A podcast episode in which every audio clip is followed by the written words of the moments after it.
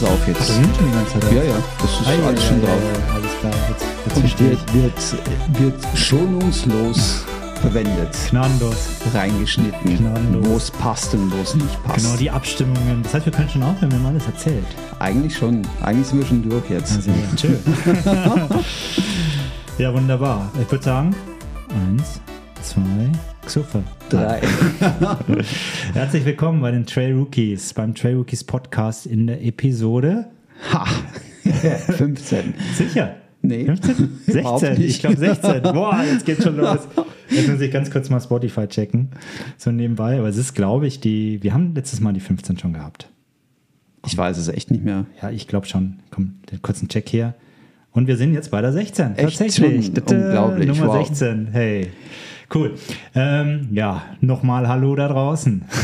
Jetzt sind wir bei euch zu unserer 16. Episode. Ähm, Christian und ich wieder zusammen. Ähm, diesmal sehen wir uns mal wieder, also wir sehen uns immer, aber diesmal äh, können wir uns sogar anfassen, wenn wir, Ja, wenn, wenn, wir wenn möchten. wir das wollen. Wenn wir das wollen, genau, weil wir sitzen uns nämlich sehr eng gegenüber und zwar mal heute wieder bei mir zu Hause. Mhm. Christian, schön, dass du gekommen bist. Ja, ja, ich freue mich auch, dass ich dich mal wieder live sehe. Also ich meine, Also ich sehe dich ja öfter live, live. aber beim Podcasten eher weniger in der letzten Zeit aufgrund der vielen äh, Interviews, die wir auch gemacht haben. Genau. Bin ich doch ganz froh und ähm, Das ist übrigens ein gutes Stichwort und das für alle, die es nicht abwarten können. Wir haben ein sehr cooles Interview letzte Woche gemacht, Oh ja, aber das hört ihr nicht heute. nein, Nein, aber da könnt ihr euch drauf freuen. Das und war echt wir cool. sagen auch nicht mehr, aber es ist eine Dame gewesen und es ist super interessant gewesen. absolut. Es war Einfach mega spannend. Ganz kurz angeteasert, freut euch drauf. Ah, super gemacht. Genau. Jetzt hast du, jetzt hast du die Erwartung hochgeschürt. Genau, und, und wir liefern heute nicht Aber wir, wahrscheinlich. haben, wir haben heute natürlich auch äh, Genau. wahnsinnig tolle. ja, Und das ist jetzt wieder der. Meisterübergang. Nämlich um was geht es heute bei uns? Und ähm, der Schwerpunkt ist heute Teil 2 unserer Lektüre Interview-Reihe. Wir hatten ja in der Episode 15 schon zwei Stimmen gehört, nämlich von Ursula und von Mats, die uns berichtet haben von ihren Erlebnissen beim Lake Zürich 100, beim Premierenlauf. Und versprochen hatten wir euch ja noch einen Teil 2 und den liefern wir heute. Das heißt, Nachdem wir uns ein bisschen über uns gequatscht haben, wie es uns geht, was wir erlebt haben, was wir gemacht haben, kommen wir relativ schnell zum Zürich Endurance ran. Und da werdet ihr heute von den beiden Siegern ihre Stimmen hören, nämlich einmal äh, von der Girls-Seite, die Lucia Bühler, die euch berichten wird, wie sie den Run ähm, erlebt hat und warum sie sich dafür entschieden hat. Und der Henrik Westerlin, der bei den Männern gewonnen hat, erzählt euch auch, ähm, was seine Hintergründe sind, wie er zum Laufen kam, was seine Philosophie ist und warum und weshalb er den Run ähm, durchgeführt hat.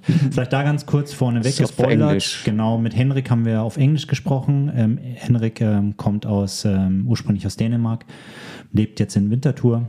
Von daher müsst ihr euch darauf einstellen, dass wir dort mit Englisch oder in Englisch mit ihm kommunizieren. Das einfach mal vorher geschickt. Genau. Ja, Was haben wir ansonsten. noch? Ähm, ja, wir haben ja auch noch was gemacht. Genau. Da werden wir kurz drüber äh, reden. Ähm, dein Training, mein Training. Ich habe noch was Spezielles gemacht, von Genau. dem ich noch erzählen werde. Genau. Ähm, Trail ja, Rookies einmal eins. das kommt sicher noch. zum Abschluss und dann war es das, das für heute, würde ich Und sagen. jede Menge andere Sachen noch, Genau. die uns so auf dem Weg da hineinfallen. Genau. Bevor wir zu unseren Trainings kommen oder was wir gerade so erlebt haben, das fassen wir mal schön zusammen, würde ich sagen, ähm, möchte ich an der Stelle auch noch auf einen Lauf hinweisen, der im, au- ähm, im August stattfinden wird. Und zwar am 27. August gibt es nämlich den Weißensteinlauf im schönen Solothurn. Und ähm, die liebe Maya hat uns ähm, da auch nochmal drauf hingewiesen via Insta. Maya ist äh, die OK-Präsidentin des Weißensteinlaufs. Es ist ein spannendes ähm, oder spannende Läufe oder Strecken, die dort zu bewältigen sind. Nämlich einmal ähm, fängt es für die Jüngsten an, 1,55 Kilometer und 43 Höhenmeter. Das ist sicherlich machbar für die Jüngsten. Dann gibt es den Panorama-Trail mit 5,4 Kilometern. Es gibt eine Walking-Strecke mit 11,4 und so der, der Hauptlauf oder der Berglauf mit knackigen 14,3 Kilometern und 1047 Höhenmeter. Ich wollte gerade sagen, die, Die knackige, die, die, Höhenmeter sind so. das knackige, ja. Und ähm, ich habe mir sagen lassen, dass das ein spannendes Event ist. Ich habe auch schon die Bilder gesehen. Ich glaube, da ist einiges los. Und, jetzt Und auch eine wir, schöne Strecke. ja, definitiv. Und auf 14 Kilometer, 1000 Höhenmeter, da muss ich schon schlucken. Ja, das ist schon ganz schön heftig. Aber so wie es aussieht, werden Christian und ich das Ding unter die Füße nehmen, oder? Christian, wer, ich wer, jetzt, werden wir? werden wir, also ich habe da schon Lust drauf. Also es ist am 27. Ja, ich August. glaube, ich, glaub, ich, wir, wir werden. Wir werden vor Ort sein, wir werden das Ding laufen, da freuen wir uns drauf. Genau. 27. August in Solotouren. Ähm, die Webseite ist der weißensteinlauf.ch. Wir werden das auch in den Shownotes verlinken. Mhm. Äh, kommt vorbei. Wäre cool, wenn wir den einen oder anderen von euch dort treffen. Ja, und ähm, sagt ruhig Hallo. Also Ja, wir würden uns da freuen. Ne? Oder Hi. Hi. Irgendwie Das ist auch gut. Ja. Also, Maja, vielen Dank, dass, wir, äh, dass du uns darauf aufmerksam gemacht hast. Wir freuen uns auf den Lauf und dich dann Mhm. dort auch äh, persönlich kennenzulernen. Darauf freue ich mich auch. Genau, perfekt. Ja, das mal so ein bisschen Werbung auf, Werbung wieder zu, kann man Genau. in dem Sinne sagen. Ja, Training. Christian, willst du anfangen? Soll ich anfangen? Fang ruhig du an. Wo fange ich an? Ja, mach ruhig du. Ja, stimmt, bei dir kommt ja dann Das Beste kommt am Schluss. Das Beste kommt am Schluss, genau. Ähm, vielleicht ganz kurz zu mir. Ich versuche gerade so ein bisschen Laufen und Fahrradfahren wieder ein bisschen zu kombinieren. Das ist jetzt vielleicht nicht so optimal, drei Wochen vor dem Lavaredo Ultra. Sollte ich doch deutlich mehr spezifischer trainieren. Aber bei mir ist es tatsächlich so, dass ich, dass ich Dein in Fuß, meinem ne? rechten Fußbett, also so ähm, am unteren Fußbett, so eine leichte Entzündung am, am ja, ich weiß gar nicht, wie der, wie der Knochen heißt. Das ist das Thema Mortum Neurum. So, so ein bisschen, ein bisschen schmerzt es mir, wenn ich zu lange laufe oder wenn ich mit Schuhen mit, mit zu wenig Profil oder zu wenig Dämpfung laufe. Und ähm, ich mache jetzt viel so Fußmassagen für mich, ähm, Mobilitätsübungen ähm, und versuche tatsächlich immer mal wieder, anstatt sechs, sieben Tage am Stück, immer den Fuß laufend zu belasten, durchaus mal die eine oder andere Einheit aufs Fahrrad zu verlegen. Das heißt, regenerative Läufe mache ich gerade eher weniger, sondern ich mache stattdessen dann eine regenerative Einheit auf meiner Radrolle oder gehe mit dem Gravelbike raus. Ja.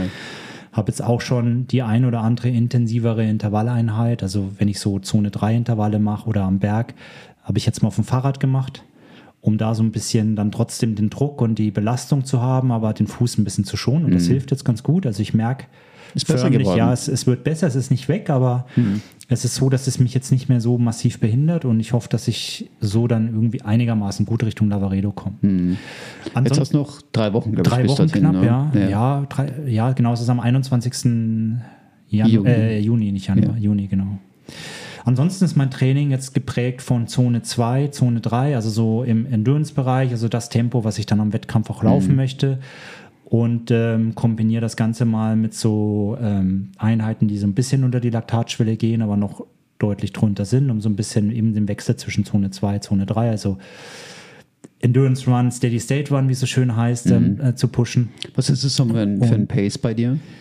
Er ist, er ist immer schwierig, Pace, weil äh, ich wollte gerade dazu sagen. Geraden natürlich, Ja, ja. ich wollte aber gerade dazu sagen, gerade diese Einheiten versuche ich dann aber auch im wettkampfspezifischen Gelände zu machen. Das Ah, heißt, okay. ich versuche Ja, tatsächlich ja. dann auch viel bergauf zu laufen oder Hiking-Strecken zu suchen.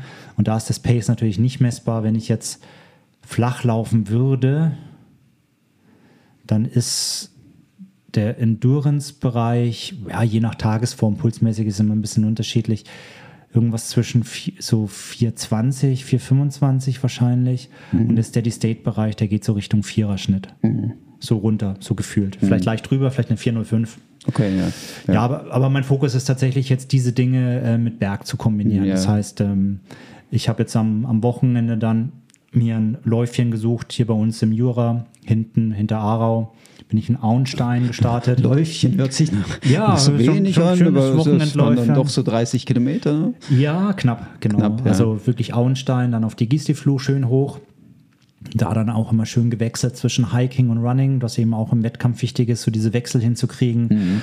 Aus dem Laufen dann wirklich oder aus dem Rennen dann auch wirklich in Hiking überzugehen, dann Stöcke schnell parat zu haben. Das heißt, ich bin mit Stöcken gelaufen.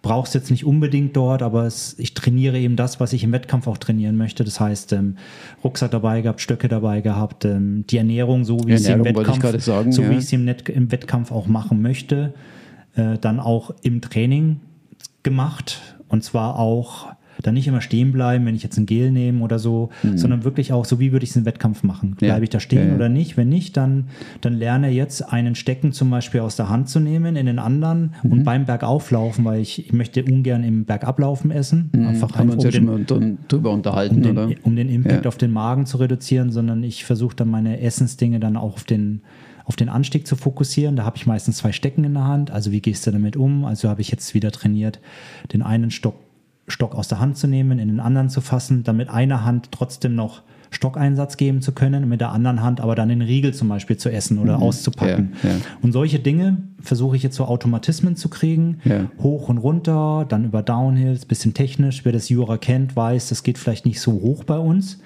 aber kann hat, durchaus auch technisch aber sein. hat durchaus richtig ähm, technische, steinige, verblockte Passagen, wo man auch echt gucken muss, wie man da läuft. ja. Und das habe ich Kiesigfluh trainiert. natürlich genau. da oben, ja. Kiesli-Floh, Hombergeck, dann bin ich runter über Staffeleck, wer sich auskennt, rüber ähm. Bankerjoch und dann Bankerjoch. hoch zur, zur Wasserfluh. Also ich bin dann auf den Aargauer Weg nach oben und dann hatte ich den höchsten Punkt quasi und dann habe ich wieder umgedreht. weil Ach, das war dein Kriterium. Ich habe es nämlich auf Strava gesehen. Ja, ich wollte einfach nur Wieso hoch. ist er jetzt nicht zur Wasserflug, wenn er schon da ist? Ja, Wasserflug hin und zurück und dann wäre es mir zu lang geworden, Ah, weil ich okay. wiederum der Ja. Family versprochen habe, knapp drei Stunden. Ja. Es waren dann 3,20, 3,30 oder sowas, glaube ich. Wäre ich aber noch bis zur Wasserflug, wäre es zu lang. Und Das mir ging es wär- drum, ich wollte über 1000 Höhenmeter kommen in der Einheit und ich habe dann knapp 1100 Höhenmeter, glaube ich, gehabt. Und dann bin ich eben wieder runter, zurück, wieder hoch zum Hombergeck, auf der anderen Seite runter und dann schön an der Aare entlang Richtung Autoparkplatz und dann wieder back. home. Ah, okay. Also das sind so, so klassische Einheiten jetzt oder zum Beispiel gestern auch ganz spannend gewesen. Ähm, wir hatten im, im Job hatte ich einen recht anstrengenden Tag. Von morgens bis abends haben wir ein PI-Planning gehabt. Das ist so, wenn du, wenn du im Safe-Modell, also Agile arbeitest, alle drei Monate Oh, jetzt wird's aber hier, jetzt wird's so richtig heavy. ja, dann, dann planen wir da halt die nächsten drei Monate und das ist recht intensiv, Ja. wenn wir dann so 60, 70 Leute in Online-Calls stecken und dann letztendlich so die, die Epics, die User-Stories durchgehen und so weiter. Da war ich dann am Abend ein bisschen platt, aber es standen bei mir noch eineinhalb Stunden ähm, eine Einheit, auch Zone 2, Zone 3 wieder an und die habe ich dann entschieden, bei uns in Lenzburg gibt es eine recht steile Straße mit 15% Steigung oder, oder 17, glaube ich sogar. Von ganz unten wirklich hoch zu hiken. Mhm. Also das Ziel ohne Stecken da noch, was Asphalt war, sondern wirklich einfach Hände auf die Oberschenkel und so Und schnell drauf, wie ja. möglich hoch, dass ich meinen Puls auch so in der Zone 2, 3 habe. Habe dann immer so vom Speed her so versucht, zwischen 800 bis 1200 Höhenmeter quasi, äh, was ist in einer Stunde zu machen. So ist immer so die Kalkulation, Mhm. Ja, den, ja. den Speed ähm, hoch und oben hast du dann eine kurze Zwischenebene und dann gibt es nochmal die Himmelsleiter bei uns. Und ähm, Also ein, eine Treppe mehr eine- oder weniger eine- ja, genau, Berg hoch. Ja, Da muss man genau. sagen, ja, es ist dann am Hang auf dem Gofi hoch, äh, so der Guffersberg bei uns, äh, gibt es dann nochmal so ein paar Also der Berg heißt tatsächlich, also um das mal zu Goffersberg erklären, heißt? Goffersberg und sagt man umgangssprachlich Gofi, Gofi, dazu, genau. genau. Genau, und da ging es dann immer hoch und, und just von ganz unten bis ganz oben hatte ich dann tatsächlich immer so roundabout fünf Minuten und das Ziel Mhm. war so ein fünf Minuten Wechsel. Fünf Minuten hart hoch, fünf Minuten durchaus pushy wieder den Downhill dann runter und dann habe ich das immer... Mhm. Über die Treppen oder Nee, bin dann, es gibt dann so einen Weg außen rum, über die Treppen wäre ich viel zu schnell Mhm. direkt. Ich musste, ich hatte fünf Minuten Zeit, unten dann noch eine Schlaufe gelaufen in der Stadt und dann wieder hoch zur Straße und dann wieder auf die Runde gedrückt und dann die nächsten fünf Minuten hoch. Das Wie oft hast du das gemacht? achtmal Achtmal. waren dann so knapp 600, 700 Höhenmeter. Und ähm, das war am Ende irgendwie auch eine spannende Übung. Und das mache ich aber eben jetzt, weil, und das ist immer wichtig, auch für all die, die vielleicht vor ihrem ersten Ultra in den Bergen auch mal stehen. Ähm, Downhills. nee, Downhill gar nicht mal so, darum ging es gar nicht. Der Punkt ist Hiken. Ähm, Hiken oder Laufen am Berg ist keine Schwäche. Das gehört dazu.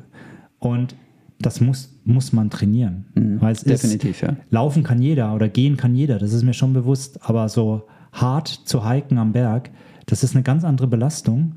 Und wenn, wenn ihr die nicht trainiert vorher, werdet ihr in so einem Ultra auch am Berg Probleme kriegen, weil ihr belastet ganz andere Mhm. Muskulatur. Also vor allem auch, bei mir sind es vor allem auch die Pobacken, die da auch sehr stark Ja, da mitspielen. ja. Und deswegen ist es extrem wichtig, dass ihr sowas auch trainiert. Und ich mache eben bewusst auch so intensivere Einheiten, wo ich wirklich dann hart, wirklich, mein Puls ist dann auch Das wollte ich gerade sagen. Zum Ende hin war ich auch bei 146 Puls. Also ja, das, ist ein, das ist ein Missverständnis, das oftmals aufkommt, was ich schon gehört habe. Ja, hiken, da geht der Puls ja nach unten. Das ist nicht so. Kommt, kommt davon, kann, wie man kann passieren, hiked, ne? aber also, beim, beim, beim Power-Hiken ja. sollte das eigentlich genau nicht passieren, genau. sondern da ist der Puls durchaus auch im Bereich eines, eines Laufes, aber eben andere Muskelpartien, genau. die angesprochen Absolut. werden. Absolut, und ja. die müsst ihr trainieren die müsst ihr stärken. Und mein ehemaliger Coach hat auch immer gesagt, ähm, es soll kein, kein Spaziergang werden. Also mhm. es ist trotzdem hart dran. Und das habe ich eben trainiert und das habe ich gestern gemacht. Lustigerweise noch ein paar Mountainbiker getroffen, die dann ähm, oben erst Wasser getrunken haben. Dann bin ich irgendwie ein zweites Mal vorbeigekommen. Dann sind sie auch auf dem Berg hochgefahren über die Straße und dann beim Downhill habe ich es das dritte Mal gesehen und da hatte ich in der Zeit, glaube ich, drei oder vier Wiederholungen schon gemacht. Mhm. Und dann fuhr einer neben mir und meinte dann so, so hey, wie, wie, wie, oft machst du das heute? Und dann habe ich gesagt, achtmal. Und dann, boah, du Hure hier. also war, war wirklich, äh, es auch Anerkennung dann zu kriegen und mhm. es hat Spaß gemacht in dem Sinne. Aber um es da kurz zu fassen, das, so sieht mein Training aus. Also mhm ähm, Endurance-Bereich, äh, lockere Läufe oder auf der Rolle eben zu fahren oder Gravelbike, dann die Einheiten, die längeren, die ich draußen mache, versuche ich wettkampfspezifisch. Ich kann jetzt nicht nach Cortina fahren, mhm. ich bin jetzt nicht in den, direkt in den Alpen unterwegs, ja, aber ich versuche ja. viel mit Auf und Ab, viel mit Stecken, viel Equipment zu testen, auszuprobieren und da vielleicht dann auch, und da freuen wir uns auch drauf, da können wir schon anteasern, da werden wir am Sonntag auch, da freue ich mich tierisch, ähm, sind wir, werden wir das Entle-Buch unsicher machen. Mhm. Und zwar ist eine, ist eine, äh, eine, spannende Gegend, wo ich tatsächlich nur aus dem Winter kenne, weil ich habe in Sörenberg damals Skifahren gelernt, das mhm. ist auch im Entle-Buch. Yeah.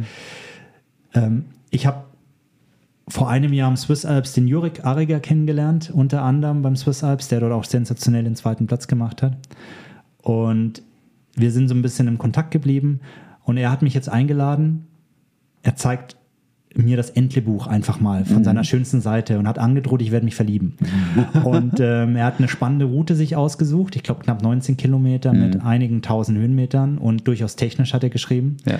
Und ähm, Christian und ich werden jetzt am Sonntag morgens ins Entle-Buch fahren und uns dann mit Jurik, seinem Vater, dann ähm, einem unserer treuen Zuhörer, dem Pascal aus ähm, Bern, treffen und dann ähm, den Trail dort unter und die Füße nehmen. Ich freue mich ja. tierisch. Und da ja. ist eben auch wieder schön, es ist wettkampfspezifisch. Das heißt wirklich alpin, technisch, geht länger hoch, geht länger runter, kann ich wieder viel testen und ich freue mich wahnsinnig drauf. Ah, klasse. Ja, ich freue mich auch darauf. Bin gespannt, wie es wird. Ich habe Christian genötigt mitzukommen. ja, wirklich, so, so wenn der Podcast jetzt endet, dann äh, haben wir uns dort auseinandergelebt.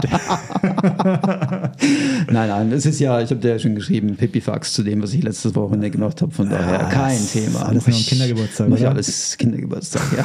ja, aber warum? Was hast ja, du letzte das war jetzt Woche die Überleitung, gemacht? das gemerkt, war wieder hey, perfekt getimed. Unglaublich, unglaublich. Nein, es war eigentlich, das letzte Wochenende war für mich, ähm, also ich habe jetzt wieder angefangen, intensiver zu trainieren, nachdem jetzt die Verletzung gut ausgeheilt ist mittlerweile und ich mich auch wieder traue, jetzt länger äh, laufen zu gehen, beziehungsweise länger zu belasten. Ähm, habe ich mir gedacht, letzten Samstag wurde vom, vom Veloverein hier in Aarau eben eine Tour angeboten, die nannte sich Hart, aber schön, ging über 270 Kilometer mit 4400 Höhenmetern. Und ähm, ich bin nicht so ganz unbedarft, also 270 bin ich zwar noch nicht gefahren, aber 250 durchaus. Und dann habe ich mir gedacht, ja, die fahre ich mal mit. Und ähm, es lief aber an dem Tag absolut nicht für mich. Es ging schon da los, dass ich äh, viel zu kurz geschlafen habe, irgendwie sechs Stunden in der Nacht. Und äh, dann, dann bin ich schon müde aufs Velo und losgefahren, da war das Tempo hoch und, und ah, es hat irgendwie nicht gepasst, keine Ahnung. Und irgendwie so nach, nach 100 Kilometern habe ich dann für mich beschlossen, das war's jetzt. Ich war dann total demotiviert. Ähm, Kollegen haben, dann versucht, mich noch zu motivieren und je mehr sie versucht haben, mich zu motivieren, desto demotivierter wurde ich. Also eine absolut interessante Erfahrung gewesen.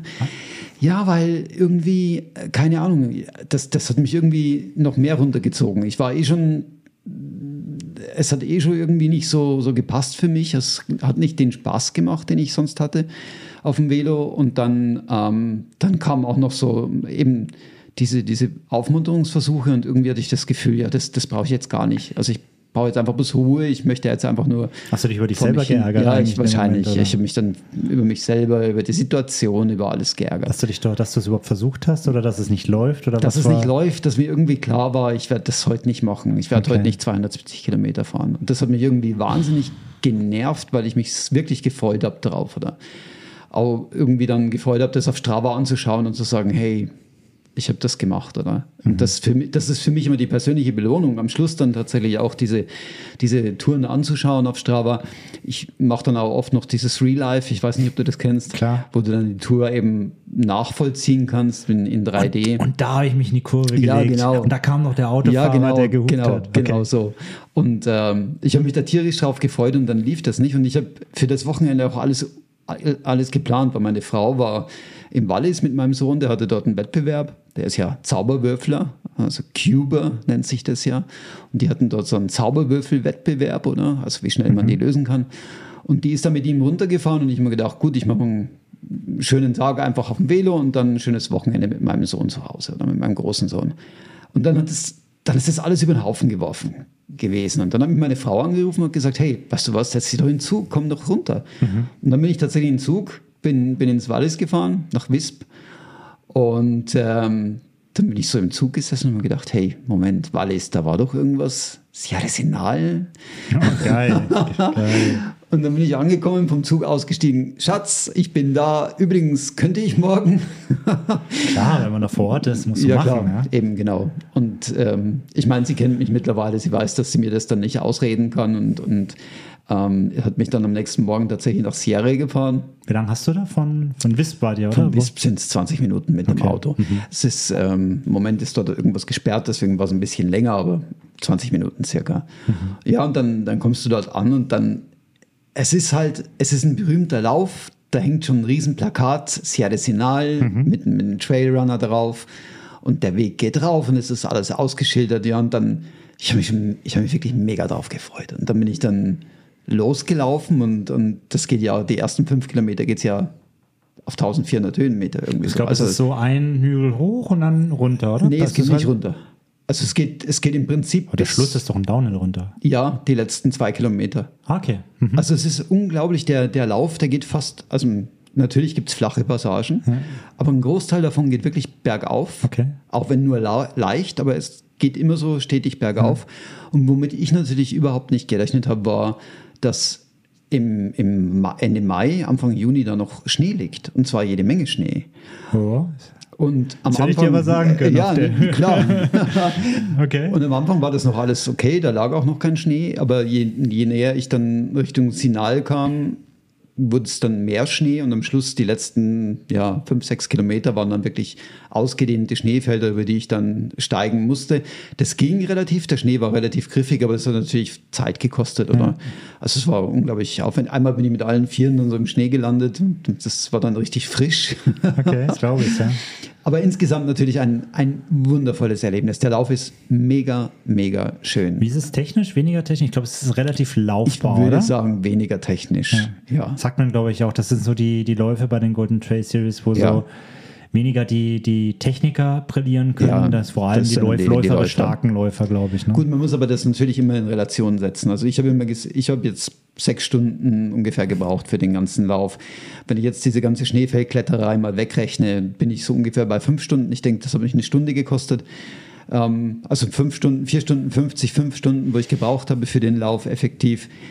Ähm, Kilian Jornet läuft das auf zwei Stunden 25. Ja. Also das ist einfach, es ist unvorstellbar, wenn man das selbst mal gelaufen Ja, ist ja, das glaube ich. was, was das bedeutet an Leistung, was der da bringt. Ja. Also nicht nur er, sondern viele andere auch, die das Absolut. in einer großen Zeit, in einer guten Zeit laufen. Es ist unvorstellbar. Mega schön, ganz klar. Also so richtige Flow-Trails teilweise mit dabei, äh, wo du dich, also wo dein Herz einfach aufgeht. Du läufst dann und du kennst es, oder? Du läufst in den Bergen und, und du hast auf einmal ein Grinsen im Absolut. Gesicht und, und wow, ich, ich habe Warst du allein unterwegs? Oder ich war allein Läufer unterwegs. auch? Ja Die- gut, ähm, es kamen mir ein paar Trailläufer entgegen natürlich. Das Es ist kam ganzjährig mir, ausgeschildert, ne? Das ja, Ja, ja. Das ist natürlich schon Ja. cool. Standen natürlich auch immer die Verpflegungsposten drauf, also das sind auch äh, fix installierte Schilder. Hier wäre deine Banane ja, genau, hier, hier könntest du jetzt. Ähm, übrigens an alle, die das, mal, die das mal selbst laufen wollen und loslegen, ähm, aufpassen mit dem Wasser. Das ist tatsächlich nicht so ganz einfach. Es gibt Keine Brunnen unterwegs? keine oder? Brunnen unterwegs. Ähm, es gab eine, eine Wasserstelle so ziemlich in der Mitte bei so einem, bei so einem, in so einem Dorf, durch das man läuft. Dort hat, konnte ich nochmal auffüllen, aber sonst ähm, eher weniger. Äh, und man kommt auch kaum in die Zivilis- Zivilisation, sondern ist wirklich in den Bergen unterwegs. Also da auf jeden Fall genügend mitnehmen und äh, auch tendenziell etwas Langes zum Anziehen mitnehmen, denn oben ist dann relativ Wie frisch. hoch geht das? Was, die, was der höchste Punkt? Ich weiß es nicht auswendig, aber es ist schon relativ hoch. Also deutlich über der Schneegrenze im Mai. Ja, genau, genau, stimmt. Nein, also ähm, wunderschöner Lauf, äh, wunderschöne Gegend. Ähm, insgesamt ein tolles Erlebnis. Ja. 31 Kilometer insgesamt dann mit 2200 Höhenmeter. Ähm, und auch fordernd teilweise. Eben, ich sage ja, die, erste, die ersten fünf Kilometer geht es wirklich nur bergauf. Und da, wie du gerade gesagt hast, da hikest du auch, also ein Kilian, der läuft da vielleicht. Ich schaff's nicht, sondern ich muss dann wirklich hiken. Und äh, aber es ist mega schön. Cool. Aber das war es ja nicht ganz. Nein, ne? das Dann gab nicht es ja, dann ja noch einen Tag. Ne? Am Sonntag bin ich dann, wir haben dann in Wispertermin, Wisperterminen heißt das, glaube ich, dieses Dorf, äh, übernachtet. Ähm, und ähm, wir mussten dann wieder nach Wisp runter und ich habe dann gesagt, gut, ich laufe dann runter, aber natürlich auch nicht auf direkten Weg, sondern es gibt eben, wenn man von Wisperterminen nach oben läuft, äh, es geht so, so, so Serpentinen dem Lift entlang nach oben sozusagen. Und die Patricia, die wir ja auch schon mal bei uns hier im Podcast zu, zu Gast hatten, die hat ja ein Buch geschrieben, Flow Trace für Genießer. Da ist die Gegend auch beschrieben und ich muss absolut, ich muss ihr absolut recht geben. Also was man dort findet, sind Flow Trails der Extraklasse wirklich da oben, ähm, die super schön laufbar sind, nicht, nicht technisch, zumindest nicht in den Uphills und dann in den, in den flacheren Passagen. Ähm, Downhill wird es dann etwas technischer. Da muss man durchaus ein, ein bisschen aufpassen, auch sehr steil an manchen Passagen. Aber auch halt einfach mega schön. Ich bin dann so von hinten rein nach Wisp gekommen und, und ähm, die, die haben da, ich, wenn ich es richtig verstanden habe, gab es da einen riesen Waldbrand und aufgrund dessen wurde ein Kanal angelegt. Und man läuft dann wirklich kilometerlang diesem Kanal entlang, also so einem kleinen Wasserkanal. Und das ist ja, es ist einfach mega schön. Es ist total idyllisch. Teilweise, teilweise auch extra, etwas exponiert, wo man dann aufpassen muss. Es ist, auch, ein- es ist ein weiß-rot-weißer Wanderweg, also ähm, durchaus auch seine, seine Tücken, aber trotzdem einfach mega Schön. schön. Es waren dann eben nochmal ja, knappe 20 Kilometer mit 1100 Höhenmeter, so in dem Bereich. Ja, aber das klingt ja, das klingt ja alles danach, als wenn deine Operationsnachwirkungen ja komplett Ja, jetzt ja. vergessen sind. Ja, das heißt, du kannst wieder all in gehen. Ne? Ja, mach ich. super. Mache ich jetzt auch. Also ich habe eben, das, die Narbe ist zwar jetzt immer noch da, klar, und, und Ja, aber die, die Verheilungsprozesse so gut vorgeschritten, dass du, dass du solche langen Dinge jetzt auch wieder angehen kannst, ohne dir Sorgen zu machen, weil du hattest ja den Lama Winkel absagen den habe ich müssen, absagen müssen, ja. weil es genau. eben da ein Tick zu früh war, aber das das gute, die gute Info ist, ähm, hat sich gelohnt abzusagen, weil dafür bist du jetzt Und es war auch die, Parat. im Nachhinein gesehen die absolut richtige Entscheidung. Absolut. Weil es hat sich dann eine Stelle eben noch entzündet und das Ja, wäre beim Laufen wirklich Ja, nicht ja. gut gekommen. Ja, und es ist ja nicht nur mal schnell laufen. Du wärst von uns aus fünf Stunden mit dem Auto hin. Genau. Der ganze Aufwand, äh, Familienzeit, die fehlt, da Genau. laufen, dann hättest du wahrscheinlich dort das Problem gekriegt. Ja, ja. Wieder zurück, bist dann wieder zwei Wochen out. Ähm, von daher. Also es hat mich wahnsinnig genervt, muss ich ganz ehrlich sagen. Ja. Ich, also ich bin an dem Tag wirklich zu Hause gewesen und ich habe Tränen in den Augen gehabt, fast weil ich dachte, hey, die laufen jetzt und eigentlich hätte ich da dabei sein hättest du können. gewinnen wollen eigentlich dort. Ja, ich hätte eigentlich erst. ja, ja, nee. Nee, aber äh, klar, ich hatte Glück mit dem Startplatz, das hat mich, das hat mich gefreut. Ja. Äh, gut, das mit dem Geld, ja, das, das kannst du irgendwie verschmerzen. Ja. Aber eben, ja, schade, aber es war die richtige Entscheidung, von daher nicht, nicht Ja, jammern, cool. sondern nach vorne blicken. Und Super. das letzte Wochenende war eben trotz der Pleite dann Jetzt haben, am wir, jetzt haben wir Samstag von deinen super. Highlights gesprochen, vielleicht nur ganz kurz und dann gehen wir zum Lake Zürich, glaube ich, über. Was oder? kommt jetzt? Jetzt bin ich gespannt. Ja, das sind jetzt mal so zwei Läufe, aber wie strukturierst du dein Training gerade? Ah, Würde ich jetzt ich gerne dachte wissen. schon jetzt. Ich habe ja relativ Komm mit einem Nein. Lowlight. Du ein Lowlight? Nee. Eben, deswegen. Nö, gab es keins.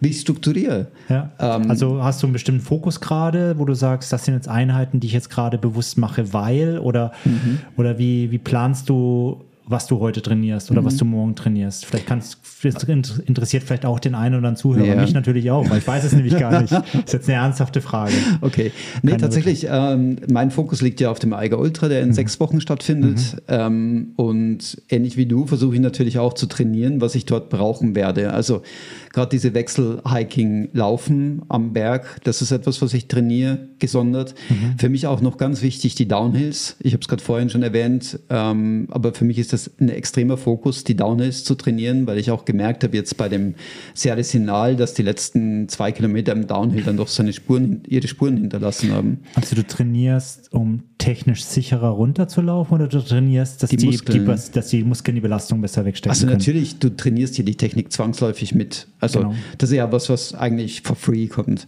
Aber um was es mir geht, ist vor allem die Muskeln zu Okay. trainieren, um, um, die, um die Belastung auch standzuhalten. Du hast ja auch beim Eiger Ultra durchaus längere Downhills. Ich gerade der letzte dann runter nach Burglaunen ist ja relativ äh, lang und auch Ja. ja schon technisch und, und tricky teilweise. Ja, dann lauf mal ins Swiss Alps, da hast du 13 Kilometer Downhill. Ja. Boah. da weißt du, was getan hast. Ne? Und ich bin durchgelaufen Boah. und habe gedacht, ich fliege. Ja. Ich bin so schnell. Ich habe überholt. Gucke auf die Uhr. 6.30. Dachte ich mir, der Fliegen ist anders. Aber, Nee, aber Ja, da, ist, da liegt so mein Fokus drauf auf, auf Training, äh, aber da kann ich dich beruhigen. Ich habe, also was ich jetzt schon mehrfach gelesen habe, auch ähm, ähm, Downhill-Adaption findet relativ schnell statt. Mhm. Du musst es ein paar Mal machen, gibt dem Körper Zeit zu erholen, aber die Muskulatur gewöhnt sich dann relativ schnell dran, wenn du, Du ihr die Zeit zum Erholen machen. Du musst es machen. Ja. Es ist jetzt nicht so, dass du aber immer mehr und immer längere Downhill laufen musst, sondern Ja. es reicht ein kurzer, kleinerer Impact. Der Körper muss sich dran gewöhnen und dann ist es eigentlich auch schon Ja. im Sack. Das ist schon das Gute. Ja. Ernährung teste ich im Moment auch relativ äh, extensiv. Dein Favorit gerade? Ähm, Hast du einen? Ich kann jetzt nicht sagen, dass ich einen Favorit habe, aber ich teste im Moment Peak Punk tatsächlich. Ja, okay. Ähm, das ist eine schöne Geschichte passiert, weil ich, ich hatte eigentlich irgendwie acht Riegel bestellt und da, da gab es auch einen Fehler bei denen im System und die haben, die haben mir nicht acht Riegel geschickt, sondern acht Boxen. Und wie viel sind in einer Box? Jetzt kann sich ja, Äh, Ahnung, 20? Wie viel sind da drin? Irgendwie so? keine Ahnung, ich habe noch nie eine Box bestellt dort. Auf jeden Fall, es kam ein Riesenkarton und ich denke mir schon, boah, was ist denn das jetzt? Ein Riesenkarton von Peak Punk. Hey, erste Bestellung, ich krieg Goodies. Ja, weil du Trail Rookies Podcast Ja, bist, genau. bisschen for free. Aber dem war nicht so, die haben Fehler Dem gemacht. war ne? nicht so, es war ein Fehler. Und tatsächlich bringe ich die, äh, bringe ich die auch wieder zurück, die Riegel natürlich. Ähm, aber ich wollte eben die verschiedenen Geschmäcker durchtesten und nochmal testen, wie es denn ist für mich jetzt. Und hast du Ähm, die schon unter Belastung probiert? Hast du sie? Ja. Weil ist jetzt wichtig, ja nicht nur Ja. daheim essen, ob sie schmecken, sondern Nein, ich esse die auch zu Hause beim, beim. Wettkampf dann. Also, äh, du, du kennst mich ja, allein schon im Wettkampf zu essen ist eine Überwindung für mich, aber zu Hause würde ich die nie essen. Ähm, sind, sind sehr gut, äh, vertrage ich auch sehr gut. Ich finde sie jetzt fast ein bisschen zu trocken für meine, für meine Ansprüche. Das ist nämlich das aber Problem. generell alle Riegel fast. Im Riegel Ja. hast du einfach irgendwann das Ja. Problem. Deswegen, ich glaube, du musst, musst dir überlegen, du brauchst Riegel, um auch Abwechslung zu haben. Ja. Aber du brauchst doch irgendwie entweder, das heißt über Flüssigkeit, also Ja. in deiner Flask mit auflösen, oder ein Gel, was, was gut geht. Also versuch dir da so ein paar Dinge. Ich hatte eben das Problem jetzt beim, beim Sierra Sinal tatsächlich. Ich habe äh, die Regeln mitgenommen. Ich hatte f- sechs Riegel dabei, fünf, fünf Riegel. Fünf Stunden hatte ich gerechnet ungefähr. Fünf Riegel hatte ich dabei, pro Stunde ein Riegel. Wie viel Hand, wie viel hat ein Riegel, wie viel Carbs? Weißt du das? Äh, nee, kann ich da nicht sagen. musst das du kann ich dir nicht. Ja, weil war jetzt erstmal für mich Okay. Mhm. zweitrangig, sondern überhaupt, ob ich sie vertrage und wie es meinem Magen geht. Die gute Nachricht war, dem Magen ging super. Also ich hatte überhaupt keine Magenbeschwerden, ähm, was bei mir normalerweise so typischerweise nach 30 Kilometern tatsächlich anfängt. Da weiß ich, da ist so ein Knickpunkt drin. Ähm, das habe ich gut vertragen, aber ich habe zu viel getrunken zu den Riegeln dazu. Und das gab ein Problem, genau aus dem Grund, wie ich gerade vorhin gesagt habe, es gab wenig Wasserstellen und ich musste jetzt zu den, zu den Riegeln, immer wenn ich was gegessen habe, gleichzeitig trinken äh, und konnte das nicht irgendwie substituieren. Was oder? ja, was ja nicht nur, nicht nur Luxus ist im Sinne von, damit es besser runtergeht, Ja. sondern es ist auch, es ist auch eine, eine, eine erwiesene Sache, dass, dass damit der Magen überhaupt dein Essen verarbeiten kann und ready machen kann, dass es dann in den Dünndarm weitergeht, mhm. brauchst du einfach auch eine gewisse Wasserkonzentration. Ja. Und das heißt, wenn du dem Wasser gibst, dann passiert das schneller und dann gelangen auch schneller die Nährstoffe natürlich dahin, wo sie hin sollen, mhm. nämlich idealerweise in die Blutbahn und zu den Muskeln. Und wenn du kein Wasser dazu nimmst, dann hast du, dauert's dann dauert dann hast du dieses Gastric, äh, Gastric Emptying heißt das, glaube ich, oder Opening, keine Ahnung dass das dann dort wirklich weitergeleitet wird, wird verzögert, sammelt mhm. sich im Magen an und du kriegst auch Magenprobleme. Das mhm. heißt, es ist sogar wichtig, auch zu trinken, ja, nachdem ja, du gegessen hast. Ja, das implizit habe ich das gewusst, genau, deswegen genau. äh, habe ich dann immer einen Schluck dazu genommen.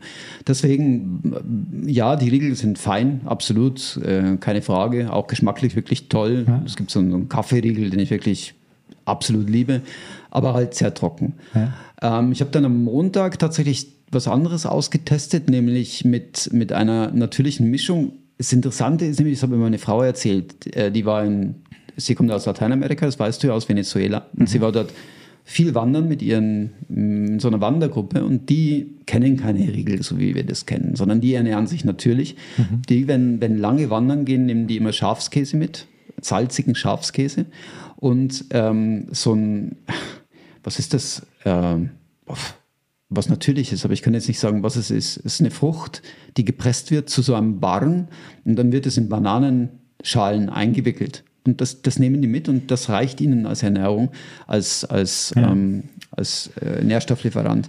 Und ich habe mir gedacht, in dem Sinne, ich probiere mal was Natürliches aus am nächsten Tag und habe dann so, so eine Nuss, Nussmischung verwendet von Seeberger, ähm, Sweet and Salty hieß die.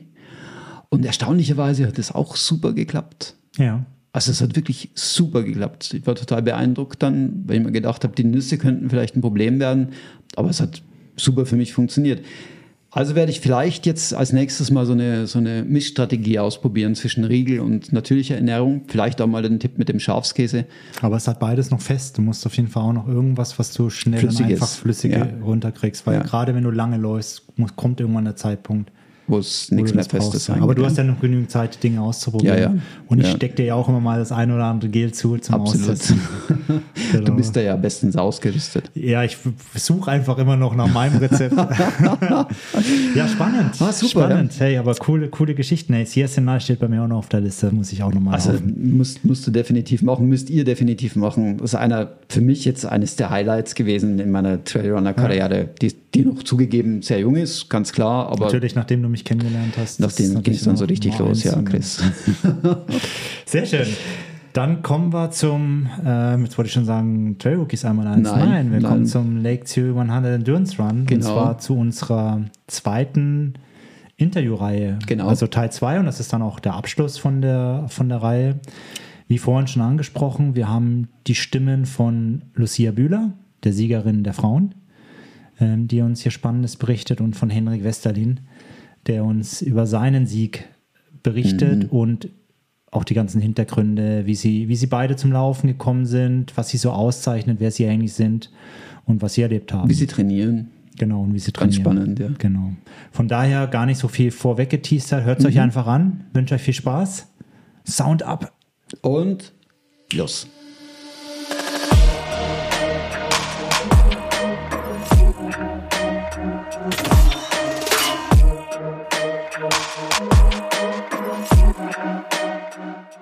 Herzlich willkommen, Lucia. Schön, dass du bei uns ähm, auch in unserer illustren Runde zum Lake Zürich 100 Endurance Run dabei bist.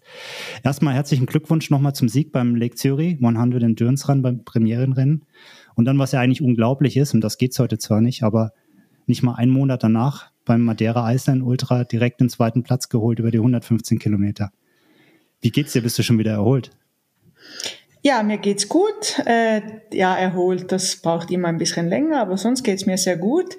Der Lake Zürich war ein super Rennen. Mir hat das mega Spaß gemacht, äh, dort zu starten, weil es halt auch sehr familiär ist, ganz etwas anderes, als ich sonst vielleicht mache, weil die anderen Rennen sind meistens etwas größer und sicher mal unfamiliärer. Und das fand ich schon sehr spannend am äh, Lake Zürich. Und ich merke gerade, dass ich jetzt Hochdeutsch spreche und gar nicht Schweiz. das, ist, das ist immer der Reflex, ne? wenn, wenn einer Hochdeutsch redet, switcht man immer um. Gerne Schweizerdeutsch. Ja, genau. Ja, ja, das ist wirklich mega, äh, mega cooles Erlebnis am Lake Zürich und äh, es hat mich auch gefreut, so viele äh, Leute zu treffen, alte Leute, die ich schon länger kenne, aber auch neue Leute. Das war ein super tolles Erlebnis. Gewesen. Sehr cool, sehr cool. Magst du ähm, vielleicht auch nochmal für die, die dich vielleicht noch nicht kennen, also es sind glaube ich nicht viele, ehrlich gesagt, die, die uns hören, die meisten werden nicht kennen, aber magst du vielleicht nochmal ganz kurz zu dir und deiner Person ganz kurz was sagen? Wer bist du eigentlich? Wo kommst du her? Warum läufst du? ja, ich bin Lucia und äh, wohne im schönen Kanton Graubünden. Und ja, die meisten kennen Graubünden. Sie haben natürlich das Paradies vor meiner Haustür. Ich kann geradeaus, aber auch in die Berge bin ich sehr schnell und es macht es halt sehr äh, einfach zum, für mich zum Trainieren nebst dem Job. Ich bin Sozialarbeiterin, habe soziale Arbeit studiert, bin im Moment Berufsbeständigin. Das ist äh, recht ein verantwortungsvoller Job. Ähm, und versuche so eigentlich auch in den Ausgleich zu haben, schon immer, indem dass ich laufe. Und laufe macht es halt einfach, indem dass eigentlich nur Turnschuhe brauchst und im Sommer kurze Hose und ein T-Shirt und nicht groß gebunden bist an irgendwelche Zeiten oder irgendwelche Reihen oder sonstige Trainingszeiten, dass halt am Morgen um 9 Uhr oder am Abend um 8 Uhr immer musst vor Ort sein. Und das ist halt recht toll. Laufen kannst du immer. Kannst du immer vor dem Arbeiten, in der Mittagspause oder nach dem Arbeiten irgendwie bringst du das Training äh, immer noch unter, wenn, wenn natürlich das willst. Und das macht es halt mega einfach. Und ich bin eigentlich auch so zum, zum Laufen gekommen. Ich habe mal Koch gelernt äh, vor x Jahren. Und äh, ich, ja, Koch hat man sehr unterschiedliche Arbeitszeiten und das ist eigentlich der Grund gewesen, warum dass ich etwas anderes gesucht habe. Und ich komme schon ein bisschen vom Lichtathletik und Laufen ist ja halt das Nächste, so, was sich gerade ergibt. Das ist eigentlich der Grund, wie ich zum Laufen gekommen bin. Das ist gerade ein guter Stichpunkt, weil äh, Laufen gibt es ja verschiedene Ausprägungen des Laufens und jetzt äh, sprechen wir über Trailrunning. Wieso Trailrunning? Wie bist du dann dazu gekommen? Also wie, ist, wie war dann der Weg von der Leichtathletik in den Wald sozusagen?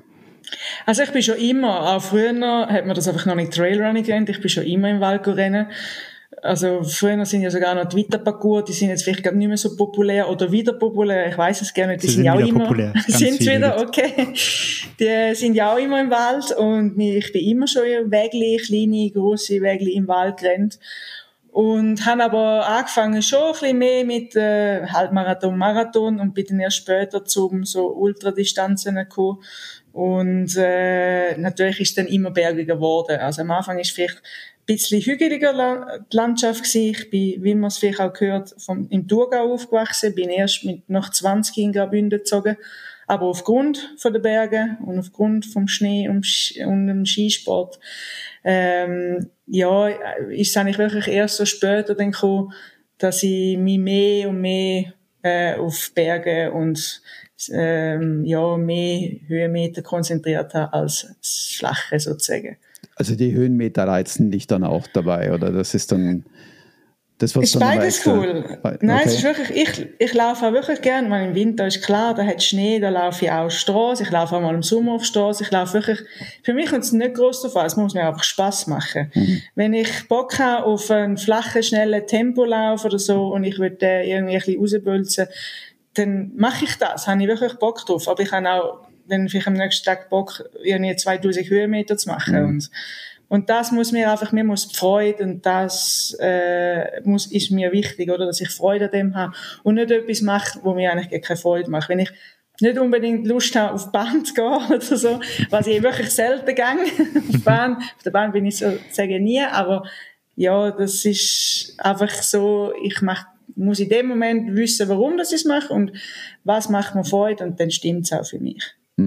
Ich, ich höre jetzt da auch so ein bisschen raus, du bist doch jemand, der dann sich wahrscheinlich schwer tut, einen strukturierten Trainingsplan irgendwie zu bekommen oder, oder jemand, der ihm genau das Training vorgibt? Bist du jemand, der einfach sagt, darauf habe ich jetzt Bock und jetzt mache ich heute das und morgen mache ich das? Oder äh, strukturierst du trotzdem dann deine Vorbereitung auf, auf, einen, auf einen Wettkampf nach einer gewissen Art und Weise oder wie gehst du daran? Also wenn ich wirklich weiß, ich habe ein Ziel vor Augen, irgendeinen Wettkampf mit, äh, ich sage jetzt mal Lake Zürich oder so ist jetzt vielleicht ein bisschen schwierig, weil Lake Zürich am ersten Tag vorne entschieden. Genau. Aber ein, ein Wettkampf, wo ich mich schon ein bisschen früher entscheide zum gehen und der ist vielleicht jetzt nur ein bisschen hügelig und nicht so bergig, dann tue ich mir das natürlich schon strukturieren. Dann mhm man muss vom Unspezifischen vom Spezifischen gehen. Sonst mhm. äh, macht es einfach auch nicht so Spaß, wenn man dann den Wettkampf dann macht. Also es macht ja auch Sinn, weil ich melde mich aus einem Grund ja an und darum mhm. habe ich ja Bock drauf, um das zu machen und in dem Moment ist das auch völlig okay für mich. Es kann mal sein, dass ich mit Trainingsvorbereitung auch mal etwas mache, wo dann vielleicht hügeliger ist, als der Lauf eigentlich hätte. Aber das, wenn das eins, zwei oder ein paar Mal vorkommt, ist das halb so wild. Alles klar. Genau. Jetzt hast du es gerade so schön schon angedeutet mit Lake Zürich, ähm, weil wir hätten so eine Standardfrage, wie hast du dich vorbereitet auf Lake Zürich? Und ich habe zu Christian schon vorher schon gesagt, die Frage dürfen wir so gar nicht stellen, weil Lucia hat sich am Tag davor entschieden, bei uns mitzulaufen. Und ähm, deswegen gehe ich von aus, dass du dich dann nicht vorbereitet hast, sondern vielleicht der Lake Zürich selber Teil der Vorbereitung für das war, was danach kam? Oder, oder wie kam es zu der Entscheidung dann, jetzt laufe ich doch? Also eigentlich ist der Carsten schuld. Okay. der Carsten hat mich schon mehrmals angefragt äh, und ich habe zuerst immer gesagt, nein, äh, es passt halt nicht und irgendwie habe ich am Anfang gerne nicht so Lust gehabt. Und dann ist schon die Woche vom Lake Zürich und Anfangswoche hat er, glaube ich, nochmal gefragt und dann hat er oder ihr mir noch eine Startnummer geschickt und dann habe ich gedacht, also komm, so einen Tag vor, ja, ich mache jetzt gleich mit. Und es ist auch wirklich super gewesen, habe ich mitgemacht, aber cool. äh, also jetzt rein von der Vorbereitung, da hätte ich wirklich schon mehr Laufkilometer noch gebraucht. Also vor allem, wo einfach Laufen ist. Ich habe natürlich gerade in dieser Zeit habe ich recht viel Höhenmeter gemacht und irgendwie so auf 30 Kilometer, 3000 Höhenmeter, das ist jetzt überhaupt nicht Lege Zürich äh, mhm. das Profil. Und das habe ich auch gemerkt. Aber das war okay gewesen und auf das habe ich mich eingelassen und ich habe es auch nicht als Vorbereitungslauf Also 100 Kilometer nehme ich nie als Vorbereitungslauf. da bin ich jetzt ist, beruhigt, du bist doch menschlich. auf jeden Fall. Nein, also ich glaube, das macht niemand. Wenn ich, äh, wenn ich mich über 50 Kilometer aus, ausschöpfe, dann weiß ich, dann ist das Training. Okay. Also ist, äh, ist das ein Wettkampf und nicht Training, ja. meine ich. Ja. Okay. Mhm. Was, Sehr spannend. Vielleicht äh, ganz kurz, was machst du dann so typischerweise im Training? Also kann es dann vorkommen, dass du dann, oder sagen wir mal so, welche maximalen Kilometer hast du dann im Training äh, geplant? Kann es dann vorkommen, dass du einen 100 Kilometer Lauf als Training machst tatsächlich oder scheidet das vollkommen aus? Komplett aus. Ja. ja, das würde ich wirklich, also für mich würde, das, würde ich das nie machen. Ich bin auch schon 41, ich brauche ein bisschen längere Erholungszeit und äh, ein 100 Kilometer brauchst du einfach längere Erholungszeit. Und das macht ja keinen Sinn, wenn du im eigentlichen Training drin bist, dass, ähm, ja, dass eigentlich am nächsten Tag dann nicht wieder kannst trainieren. Also ich, das Maximum ist eigentlich 50, ich bin auch schon 60 oder so gerannt, das hat es auch schon gegeben, aber dann ist irgendwie gerade irgendwie vor der, vor der Phase gewesen, wo ich eh das Pensum ein bisschen rausnehme oder irgendwie hat sich gerade ergeben, weil es sich gut angefühlt hat und eine logische Runde vom Training gegeben hat, das hat es auch mal können geben, aber eigentlich das Maximum 50 eher zum Teil sogar drunter. Lieber hm. mache ich mal drei Tage viel, so äh, Freitag, Samstag, Sonntag, weil meist ich schaffe 80 Prozent und habe Freitag, Samstag, Sonntag frei und mache dann 40, 40, 40 zum Beispiel, da habe ich viel mehr davon und ich kann mich viel schneller erholen, als wenn ich drei Tage hintereinander 50 Kilometer plus mhm. mache. Also das kann es dann schon geben, dass du dann eben an drei Tagen hintereinander 40 jeweils machst, oder das ist dann... Das kann ich gut machen. Ja, ja. das weiß ich, verträge ich auch. Ja, weil das mhm. mache ich auch schon seit Jahren und nicht erst seit gestern. Mhm. Okay. Altbewährtes sollte man da nicht ändern, das stimmt. genau. Genau. Ähm, bin ich dran? Ja, Sorry, das ist, äh, deswegen warten alle so auf mich. genau. Ähm, ja, eben, Lake Zürich. Dann war es dann soweit. Du hast dich dann entschieden, dazu mitzulaufen tatsächlich. Ähm, du hast gerade vorhin schon so ein bisschen antönt, wie es für dich war, oder? Ähm, erzähl mal so ein bisschen, was waren so die, die Highlights von dem, von dem Lauf? Oder gab es vielleicht da Lowlights? Also was mega cool war, die Strecke ist sehr abwechslungsreich. Also mir hat wirklich alles, mir ist nie so wirklich jetzt irgendwie langweilig ist vielleicht das falsche Wort, aber nie ist mir irgendwie lang vorgekommen. Also ich habe äh, wirklich voll Spaß gehabt die ganze Zeit. Und man, es hat breite Wege, dann hat es wieder mal Straße, dann hat es auch wieder super geile Trails und zum Teil auch ein bisschen technisch, so wenn ich mich erinnere, glaube im Etzel oben neben, ist natürlich auch noch schwierig gewesen, weil sie ist äh, recht schlammig gewesen, weil es ja so fest geregnet hat. Ähm, aber ja, es wirklich, vor allem die erste Hälfte habe ich sehr abwechslungsreich gefunden. Das ist recht cool gewesen. Ich habe auch vieles nicht kennt. Ich bin zwar schon mal um den Zürichsee mit dem Untersee, aber das ist Nummer, der Wanderweg 84 gibt's ja so einen, da habe ich mal für mich einfach mal so abgerennt einen Tag. Mhm. Habe aber trotzdem nichts von dem kennt, wo wir jetzt durch sind. Und ich glaube, auf der anderen Seite, es hat wirklich äh, für jeden etwas. Also ich glaube, ich glaube, da kommen, kommen alle auf seine Kosten, die gern rennbare Rennen machen. Also mhm. das ist sicher wichtig, weil ja, es hat, man hat nicht weniger Höhenmeter und man kann wirklich alles durchrennen. Und ja, muss ich auch ein bisschen darauf einstellen, natürlich, dass, äh, dass man viel am Rennen ist und eigentlich sehr wenig am Lauf. So wie jetzt vielleicht wie andere Rennen, wo man sich gewöhnt ist. Mhm. Man braucht auch kein Stöck, also. ja, das hat, äh, genau das Thema hatten wir eigentlich schon gestern eben, das, äh, äh, wegen der Stöcke und erstaunlicherweise braucht man dann auch keine dafür. Wobei ich jetzt, äh, ich habe ja zeitlang versucht, gerade bei dir mit dem Mountainbike mitzuhalten und ich hatte da wirklich harte Zeit dann am Anfang, da mitzukommen und ähm, äh, hatte ich schon das Gefühl, dass man da teilweise mit Stöcken weiterkäme, aber du kannst es natürlich besser beurteilen, du bist ja die Trace dann auch gelaufen. Ich bin mehr so nebenher gefahren und versucht, irgendwo dann am Feld zu bleiben und irgendwann habe ich es dann aufgegeben und dachte, jetzt fahre ich nach Hause. aber ähm, ja, eben, du sagst, also das waren so die, die Highlights, gab es auch vielleicht Lowlights?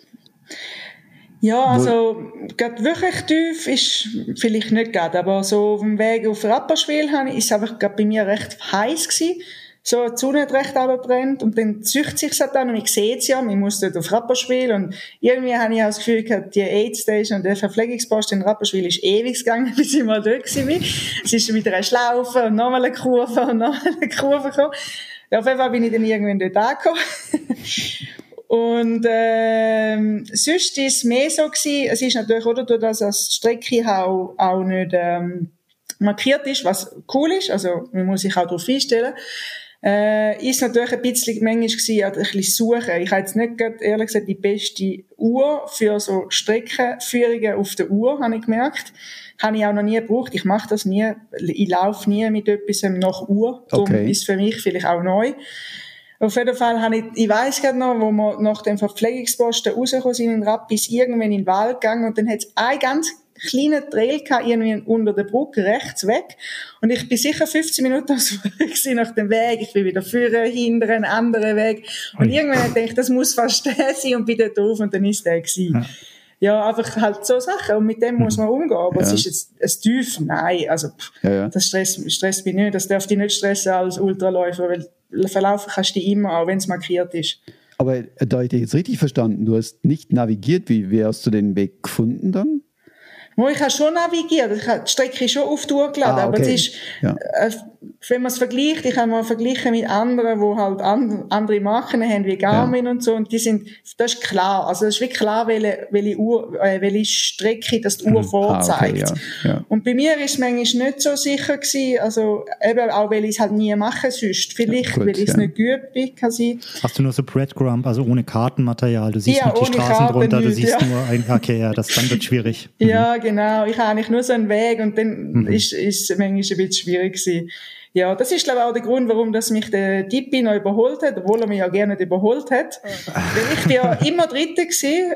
Also, das habe ich gewusst, weil der Tippi ist hinter mir gewesen, der Tippacher, ja, genau. muss ich sagen. Matthias, ja. Ja, und, und im Ziel ist auf das Mal vor mir gewesen. Und dann sage ich ihm, ey, du hast mich gerne überholt, wo bist du durch? und der so, er sagt, der sagt die richtig weg. Und es kann gut sein, dass ich dort irgendwo um Ballgrist um dort irgendwo ja. mich ein bisschen verirrt habe, genau. Okay aber voll egal. Also. Ja, spannend, schön. Und dann ähm, bist du im, im Ziel gewesen ähm, und ja, war es was, was hinten raus nochmal hart durch die Stadt, das würde mich einfach nochmal interessieren, weil irgendwo muss man ja dann auch das Städtische einbauen, wenn man so einen Rundkurs machen will.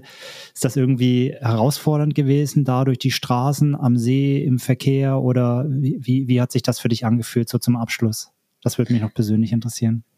Ja, das ist halt voll speziell gewesen, weil, ich meine, du bist ja durch, ziemlich dreckig, verschwitzt. Äh, es hat ja wieder ein bisschen aufgetan gegen den Abend. Mhm. Also eigentlich die Sonne ist noch vorgekommen und dann siehst du die Leute, die See entlang äh, laufen und sie sehen zwar schon, vielleicht hast du eine, Start, äh, eine Startnummer, mhm. aber es kommt niemand raus und das, was wir da machen. Mhm. Und es ist schon recht speziell gewesen. Also ich has, eigentlich, das in der Stadt habe ich fast wieder cool gefunden. Im Gegensatz okay. zu, habe ich vorher vielleicht eher mal ein, ein tieferes Tief gehabt, weil ich nicht mehr so haben rennen, weil es gleich 100 Kilometer sind. Ja, okay. Und in der Stadt habe ich echt noch cool gefunden, weil die Leute eh nicht draussen sind und, und, was du dort machst und du so zwischendurch gerannt bist, auch dort überbrückt beim Bellevue. Mhm. Ich habe es sehr speziell gefunden. Ja, cool. Weil das erlebst du so nicht einfach immer, oder? Sehr gut. Sehr cool. Und dann an den ersten Platz bei den Frauen belegt. Herzlichen Glückwunsch. Ja, ja danke. Ja. Unglaublich, unglaublich. Ähm, jetzt ist das Thema abgeschlossen. Jetzt hast du den, den Madeira Island Ultra ja auch schon, oder Island Ultra auch schon quasi in der Tasche. Gibt es noch weitere große Ziele dieses Jahr? Ich glaube, Western States habe ich gelesen, wenn ich mich richtig Also ich hätte wieder einen Startplatz okay. für Western States aufgrund von letztes Jahr, mhm. aber ich äh, habe mich entschieden, zum nicht noch äh, wieder okay. über überfliegen und mhm. habe mich äh, rausgenommen. Mhm. Ich bin in Western Set schon drüber gerannt. Mhm. Es ist wirklich mein absolutes Lieblingsrennen, aber ich habe zwei Jahre nacheinander, ist jetzt gerade ein bisschen too much und mhm. eben auch wieder Oversea fliegen habe ich jetzt nicht unbedingt wollen. Das mhm. ist eigentlich der Grund, ich gefunden, ich fliege auf Madeira, das ist kürzer und auch ein Rennen, das ich schon lange habe machen und das ist okay für mich. Und äh, ja, im Sommer Monte Rosa Sky Race im Team habe ich vor. Mhm. Einmal auf, äh, auf Capana Margherita und wieder runter. Das wird mega lustig, glaube ich. Und sonst brauche ich noch einen Hardrock Qualifier und dann schaue ich, welcher das denn das wird sein in der Schweiz. Also bei uns ist Monte Rosa, Swiss Alps oder, sagen, ähm, Swiss Alps, ja. oder UTMB. Mhm. Und einer von denen drei wird es dann wahrscheinlich sein, dass ich wieder einen Hardrock Qualifier habe. Hardrock ist auch so ein, das ist so ein Traumrennen für mich. Also wenn viele vom Western States reden, mich würde der Hardrock so wahnsinnig reizen, aber ich tue mir so schwer in der Höhe und das ist natürlich die Hölle dort. Du bist ja kontinuierlich auf über 3000 Meter, glaube ich, ne? Ja, genau. Aber also Töri wäre schlimme, also ein ganzes Rennen. Ja. ja. Aber so von den Bildern her und was, wenn, wenn ich so die Berichte mir angeschaut habe, das wäre so mein Traumrennen, glaube ich. Ja, Schön. es muss recht cool sein. Ich bin ja, ja. leider auch noch nie gesehen, probiere es seit 2017. Mhm. Also, ja, mal schauen, ob es das Jahr vielleicht klappt ja. in der Lotterie. Aber Na, zuerst cool. brauche ich einen Qualifier. Ja, da drücke ich die Daumen. Danke. Definitiv, ja. Ja, ähm, wir haben noch so eine Standardfrage zum Abschluss, die wir eigentlich jedem stellen wollen. Und das ist noch ganz spannend, nämlich ähm, stell dir vor, du gehst für einen längeren Lauf, das soll ja vorkommen. Was darf in deiner Laufweste nie fehlen? Puh. Also ich gehe im Fall auch schon auf längere Läufe und laufe ohne Laufweste und nehme einfach nur etwas zu trinken mit, weil manchmal habe ich einfach Bock zum ohne Laufweste gehen. Okay. Aber sonst würde ich sagen, ja, ich habe immer Bibeli dabei. ähm, meistens habe ich ja, Trinken natürlich dabei, zum wieder auffüllen, aber jetzt nicht mit Speziellen drin. Ich denke, wenn nur ein Produkt wäre, dann wäre es schon Bibeli. okay. Ja. Sehr lustig. Mats hat gestern als erstes auch die Biberlis erwähnt. Stimmt, die kommen erstaunlich oft. Ja, ja. Jetzt haben wir schon von, von, von die ersten zwei Interviews zweimal Biberli als erstes genannt. Sehr gut. Ja, die sind super. Ja, Kann ich, ich, nur empfehlen. Ich habe sie damals bei meinem, ich habe damals noch in Deutschland gelebt und bin 2003 zum ersten Zürich-Marathon äh, nach Zürich gegangen. Und dort gab es in dem Finisher Back gab es Biberli. Da habe ich ah, die das erste Mal gegessen und die fand ich, seitdem habe ich mich auch verliebt in die. Die gab es auch cool. dieses Jahr. Ganze, ganze okay. Mengen von Biberli. Ja, ja. Ah, ist auch lecker. Ja, definitiv. Ich. Genau das Richtige also. eigentlich dann auch. Ja. Ja, schön. ja, und auch, auch während, äh, klar, jetzt am Marathon vielleicht ein bisschen schwierig, ja. aber sonst, auch während dem ist super. Mhm. Ich meine, die große Bibeli, da kannst du zweimal, kannst du einmal die Hälfte, nachher wieder die Hälfte, dann hast du viel Energie und oh, das ist äh, auch schon etwas Leckeres. Also ich ja, mega gern. Definitiv, ja. das ist was für ein Geschmack. Das ist nicht irgendwie so ein Gel, was man sich da so reinwidern ja, muss, sondern das, das, ist auch Genuss dann. Ne? Genau, genau. Aber wenn mich jetzt wirst fragen, wenn ich den Laufweste immer habe, wenn ich an ein Rennen gehe, dann habe ich immer äh, einen Glücksbringer dabei. Okay. Der hat zwar mal gewechselt, ich habe mal ein ganzes kleines Einhorn gehabt, das habe ich mal überbekommen Da habe ich aber an meinem zweiten Western States einem kleinen Mädchen verschenkt, weil sie es unbedingt hat wollen. Oh, Okay. Und da habe ich ihr dann geschenkt und habe dann von einer anderen Kollegin ein neues bekommen. Und jetzt ist das immer dabei. Jetzt, haben, jetzt ist es aber so eine kleine, wie eine Biene Maya. ah, okay. genau. Sehr gut, das ist das Geheimnis von Das, ja, genau, das ist jetzt. Okay, wir brauchen auch einen Das, Glücksbringer, das wollten Christian, wir damit wir auch mal weiter. Ja, genau. Genau, Das die ist, ist das immer ist in der der wahre Rettungsdecke. Grund. Korrekt. Das ist der wahre Grund, warum, warum wir eigentlich nie vorne mit dabei Ja, sind. vergiss Äh, Training, alles unwichtig. eben, Der die Glücksbringer ja, die sind wichtig. Die sind wirklich wichtig. Und die sind schon überall hingekommen. Das ist, Sehr gut. Das ist cool. Ah, super. Cool. Sehr gut. Wir sind durch. Okay. Danke dir, Lucia, Ja, für deine ich danke Zeit. euch. Herzlichen Dank. Und ich wünsche dir noch einen ja, schönen Restabend. Bis bald mal wieder auf den Trails. Vielleicht sehen wir uns am Swiss ich Alps. Ich auch. bin auf Ja. jeden Fall unten vor Ort. Okay. Ja, ich muss mir noch überlegen. Äh, Swiss Alps ist sicher cool. Ich habe halt gern logische Runden, Runden so Mhm. wie jetzt um den Monte Rosa oder so. Und das fällt mir ein bisschen am Swiss Alps. Es ist nicht ganz so eine logische Runde. Mhm. Und darum bin ich mir noch nicht so ganz sicher. Ich muss mir das noch überlegen. Ich kann es aber nur empfehlen. Stimmungsmäßig äh, von Jakob und den Kollegen, den ganzen Volunteers dort. Ich bin letztes Jahr dort den 100-Meiler gelaufen. Also ich muss schon sagen, es ist wirklich, ja, ich habe mich wohl gefühlt, sauwohl. Okay, gut. Und das kann, kann ich nur empfehlen. Von daher, schon mal super, ja. genau. Also in diesem Sinne, alles Gute, Lucia. ja. Mach's gut. Euch auch. Gute. Macht's gut. Ciao. Tschüss. Ciao.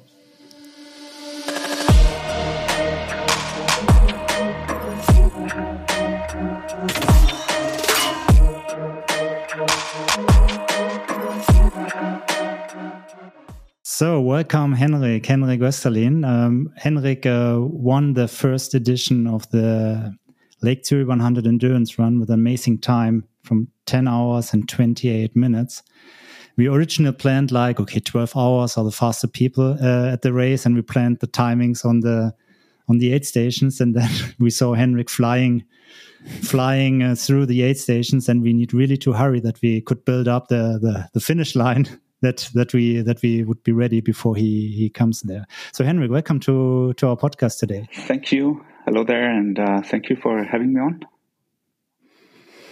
So um, Henrik. Um, Perhaps before we start asking you about your experience uh, of the Lake Zurich 100 endurance run, perhaps you can tell a little bit who- who you are, where you're from, um, that the people uh, on the on the podcast know a little bit more about you. Yeah, uh, my name is Henrik. Uh, I'm a Danish national, and uh, in this sport, uh, I kind of dipped my water into uh, to the really long distances um, close to 15 years ago. I lived in Japan and and read this book by the Japanese author Haruki Murakami, who described this horrible experience of running a 100 kilometer race. And I thought, wow, could it be that bad? And started training for that in 2009, ran it in, ran it in 2010. And yeah, it, it was a pretty, pretty tough experience, but uh, something clicked and I, I got hooked since then and been racing on, on most uh, continents in both uh,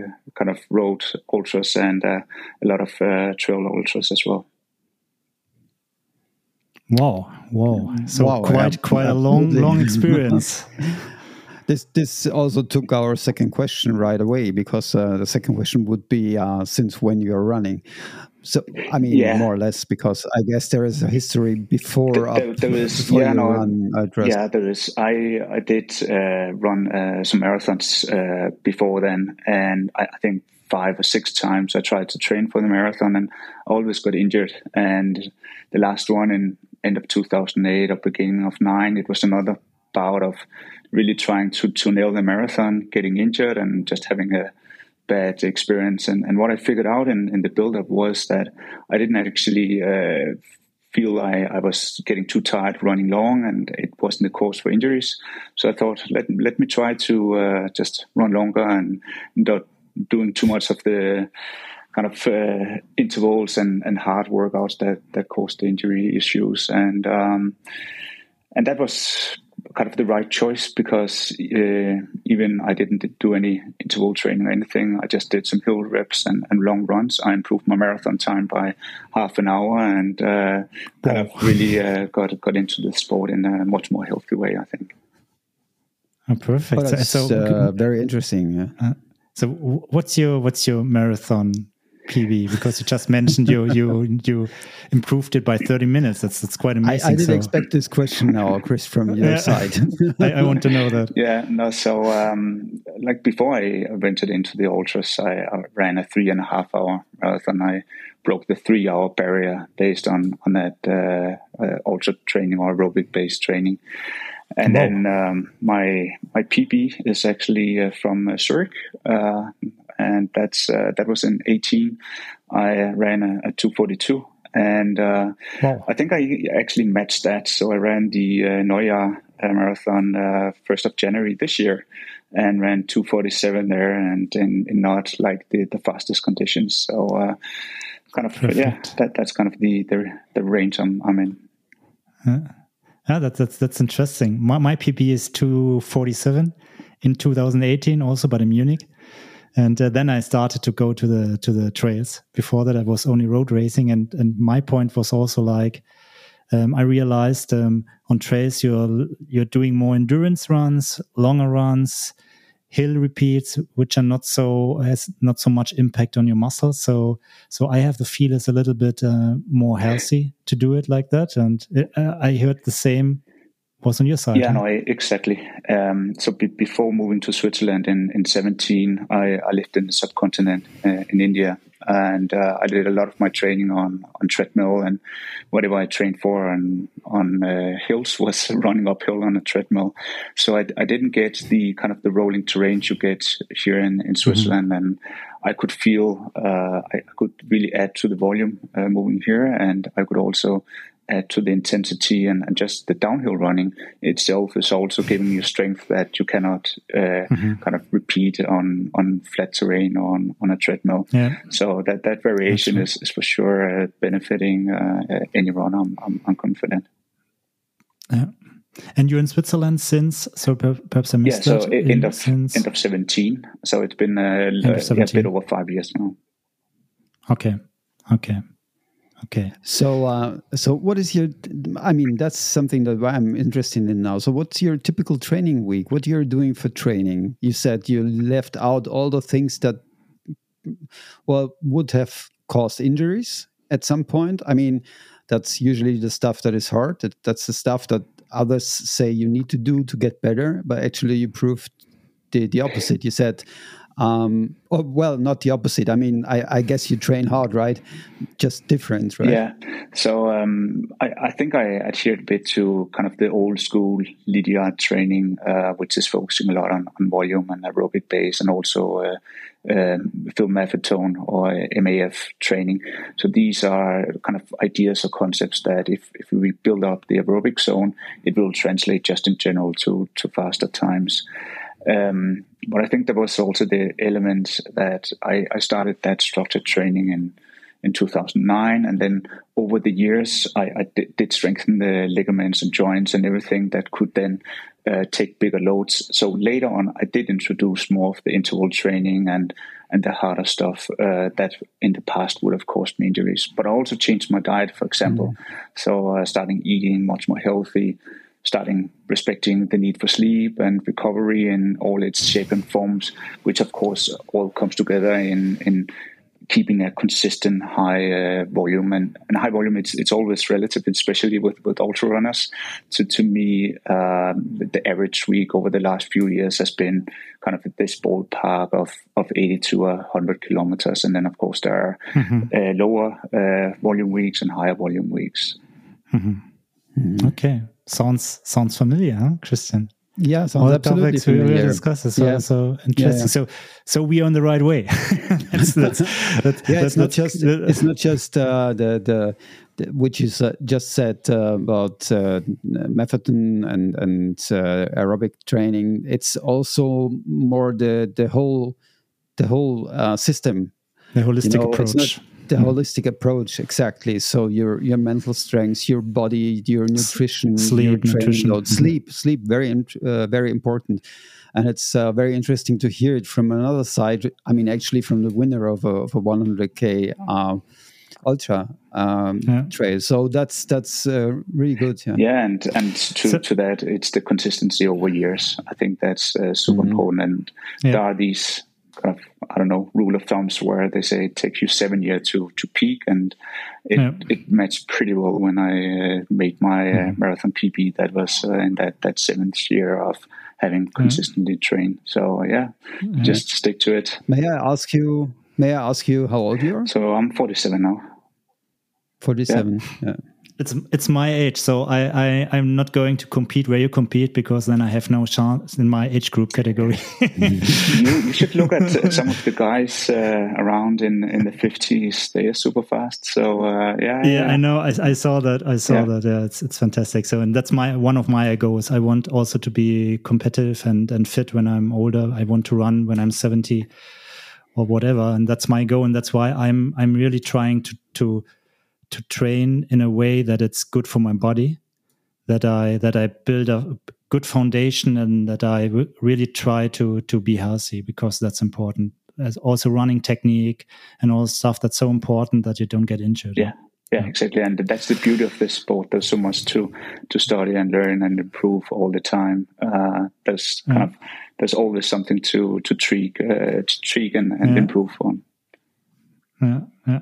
Perfect. And you probably never get old, get too old for it. I mean, I remember our last interview guest, uh, which um, she turned sixty actually now, and uh, the first sentence she said, "I'm an ultra runner." So that was very impressive. I mean, to hear it's that. never too late. It's never, it's too, never late. too late. No, yeah. absolutely. Yeah, no, for sure. And uh, just to add to that uh, my dad, he's 70 and, and we still go for runs together. And he's uh, joining me oh, in cool. uh, Verbier for uh, one of the, the trail runs down there this summer. Oh, that's yeah, perfect. Cool. Perfect. And Verbier was my first ultra. So it's really cool. It's technical, but it's really yeah. cool. You will enjoy Beautiful. it. Perfect. So um, let's let's do the turn uh, to the Lake Zurich 100. Then um, how did you recognize that oh, yeah, you that forgot race? One question, sorry, you forgot sorry? one question, and this oh, this question would be interesting for me because okay. you said um, you started trail running at one point. Why did you start trail running, and what is what is your special interest in trail running? Um, I, I, really just uh, kind of uh, learned to enjoy the nature, uh, and, and then I also appreciated the softer surface surface uh, instead of the tarmac. So I, I, found that the tarmac was kind of hitting back uh, pretty hard, and uh, that was a different mm-hmm. experience uh, on on trail.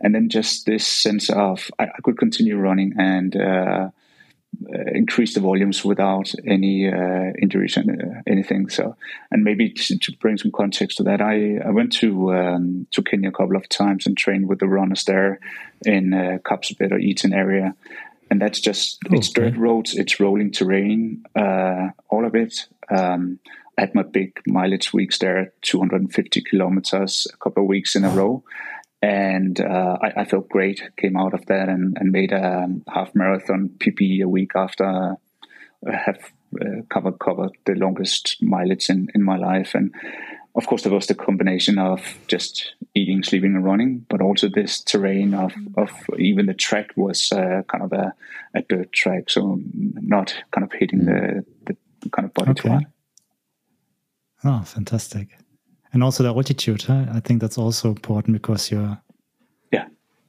yeah high. it's in eighteen to two thousand meters uh, above sea. Mm-hmm. Yeah, perfect. All right, then Lake Zurich. So why? Where did you hear about it, and why did you select this race to do? So, what was your motivation? Yeah, no, I, I of course had a motivation of uh, supporting uh, like a local race, uh, feeling I'm uh, belonging to the Zurich uh, running community. That was a huge motivator for me. Um, another huge motivator was the, the actual course, um, because I've always uh, kind of dabbled into to the uh, long ultra. I did kind of the flat 24 hour races on, on a stadium uh, and uh, like 100 miles on, on flat surface. And then I, I like mm-hmm. The, the races like UTMB and, and so forth. And uh, kind of combining the two in, in one race, I, I just found intriguing. And studying the course profile, I could see it also played a bit to, to my strength of being able to to maintain a, a pretty decent uh, pace on on the flat stuff and and towards the end, mm-hmm. knowing that part because that was kind of my my neighborhood until I moved uh, recently. Uh, I, I, was mm-hmm. looking forward to actually racing that, um, and then uh, also. Uh, learning that uh, adapting the, the US concept of having a pacer was another motivator because sharing a running experience I learned from from Western states, it, it just adds to to the whole experience. Yeah, yeah, yeah that's that's cool. Yeah, thanks for the for your for your background or for your for your insights. Um, how did you prepare for that? I, I, remember it was quite short time when you registered. Huh? You you were quite late. Yeah. Writing us, and yes. then there was three weeks, four weeks. I don't know. Yeah. Can you tell me was that? Uh, and you did a race before, yeah, huh? yeah. Perhaps you can tell yeah, that. So um, I, I, trained uh, through winter, actually with the aim of uh, running the uh, World Championships in, in Austria in in June, uh, this coming June, as, as mm-hmm. part of the yeah exactly as part of the Danish national team that I've been uh, racing with for for some years now. Um, uh, and that kind of excluded uh, a fast uh, race in, in such a schedule. Um, so I and I also had uh, uh, Transcan Canaria, uh, the 125 kilometer race, and quite a decent elevation gain across that just a few weeks before. So there was like these two factors that kind of made me think of of doing it next year instead. Um, and then I laid, made the decision not uh, shooting for, for Austria, and and then uh, Lake Zurich uh, uh came in uh, this year and, instead of waiting. Oh, cool, cool. And th that also means because you were already full in the training for the Transcanaria, and so there was just there was no special preparation for that run then anymore. Yeah, well, the special preparation was then, of course, to be fully recovered. So I, I really okay. Mm-hmm. Uh, kind of cut back on, on everything just to make sure I was completely fresh and, and ready on the start line because those uh, mm. weeks from Transcan Canaria to, to Lake Zurich, it was simply just a matter of uh, standing strong on the start line. There would be no loss on, on VO2 or any other kind of uh, mm-hmm. Uh, baseline strength. Um, so mm-hmm. so that, that was my, my strategy. And I felt I, I was uh, fresh on, on the day for sure. Okay. Yeah, we saw that flying around the course. Yeah. Yeah, and then the the big day came, the Lake Zurich 100. Uh, how was it for you? I mean, you you mentioned a little bit. Uh, it was special because it was the neighborhood where you lived a couple of years ago, so you probably knew the the area. And it's uh, I I know out of my experience how special this is if you cross borders where you where you lived before and uh, you see those places and race them. So, um, how what what's what were your highlights especially for the, for the Lake Zurich? Yeah. No, um, I, I, was slightly intimidated by the start, of course, going up just Wedliberg. Uh, that that's just a steep start, like in in any scenario, it, it's just a tough climb. Um, and uh, I, I, knew uh, a couple of the runners would uh, be uh, pretty strong as well, uh, which turned out to be very right. Um, and so, so the pace was actually pushed quite a bit from the get go, and I was a bit in doubt of kind of the longevity of of pushing the pace that way.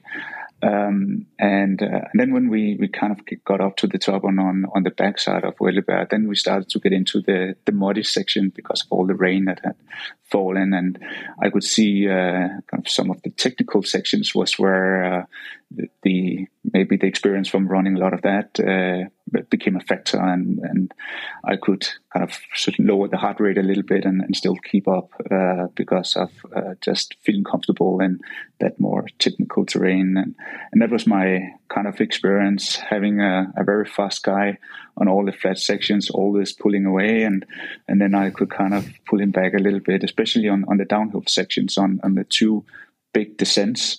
Um, on both descents, I actually thought he, he was gone. Um, but he kind of came back on, on those super technical uh, sections or muddy sections, uh, running running down those, and uh, and then we battled a bit forth and back uh, uh, to to Rapperswil, where I. I, I, I was at the Etzel downhill yeah. with my bike. Perhaps you yeah, remember. Yeah. And uh, I saw you, both of you, Pascal and you, uh, you were flying down and was really a hard fight between uh, both of you. I, I saw Yeah, that, no, he, he didn't uh, kind of play nice out there for sure. Uh, he, he, he, he, took the, the battle to, to that course and uh, was I, I, he, he, was really pushing hard and, and harder than I, I, was able to. So that that's why he kind of left me quite a few times. Um, but the uh, I, I, had some confidence uh, going into to the Albersville or Jonah aid station to pick up the pacer, and uh, part of the confidence was also to have, have like a pair of racing shoes waiting because I knew it wouldn't be too technical, and it was really just to put down the hammer for, for the last well it's a marathon but uh, kind of a, uh, a digestible distance. And then having uh, a, a, perhaps for perhaps for the for the audience I know what kind of shoes that were because I saw you at the finish line and was wondering hey you really run with them on Uetli? And you said no no I changed yeah. them perhaps you can can can tell people yeah, what you what you did. So you started with trail running shoes with a with a good profile because I think that would that was necessary because of the muddy trails of of um, the Uetliberg and the Etzel and so on. But later on, it's a little bit more runnable, I would say. And there you were able to change to really road racing yeah, shoes. Exactly. Yeah, no, I, I ran with the shoes that had the very best grip, and I was happy with that choice uh, onto the uh, mm-hmm. 60 kilometer mark. I, I, really needed that, and, and I think that's also where I gained some some distance, being able to feel confident with a good grip on on those descents.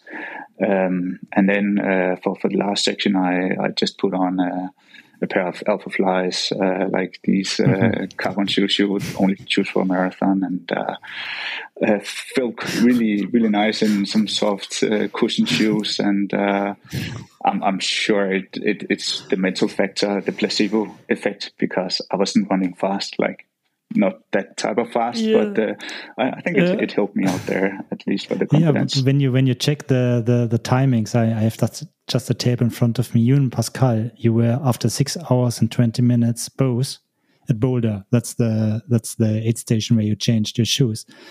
And after that, the next section, you already had like eight minutes in front of him, and in the at the finish line, it was like twenty two minutes. So it's not oh, only a placebo it was really yeah giving you extra power I yeah think, no huh? it, it, did and uh, i would also give a lot of credit to to my pace uh, Seba um, because uh, okay. I, I told him before the race uh, just keep lying tell that i'm doing good that i'm flying uh, maybe i will believe it uh, and and he kept like encouraging me and just uh, kept me cool. pushing the pace all the time and whenever i kind of slowed down or uh, seemed to slouch a little bit, he gave me the cues just to uh, keep my uh, focus and just keep pushing. So I, it was good fun experience, um, and I, mm-hmm. um, I, I gave it uh, what I had in, in that last section for sure.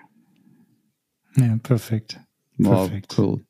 So and uh, sorry, one question: Any lowlights mm-hmm. also during the race? What yeah, something was exactly which was the question I wanted to oh, ask? so something what was not working, something very disappointing. Anything you would change? Or? So for, for all these type of races, it's it's it comes down to the mental attitude. I, I think so. I, I I ordered like five words those last forty kilometers. I was like breathing and suffering pretty hard.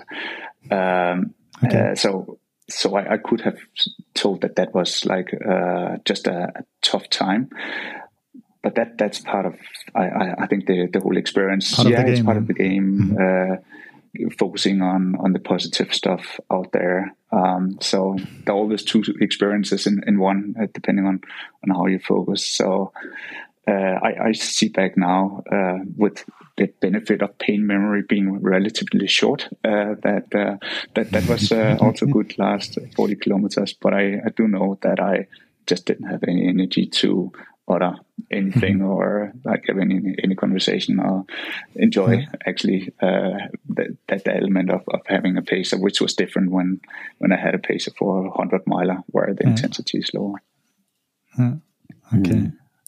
So the last question in this section would be if there was something that was very unexpected for you during the run or even something funny.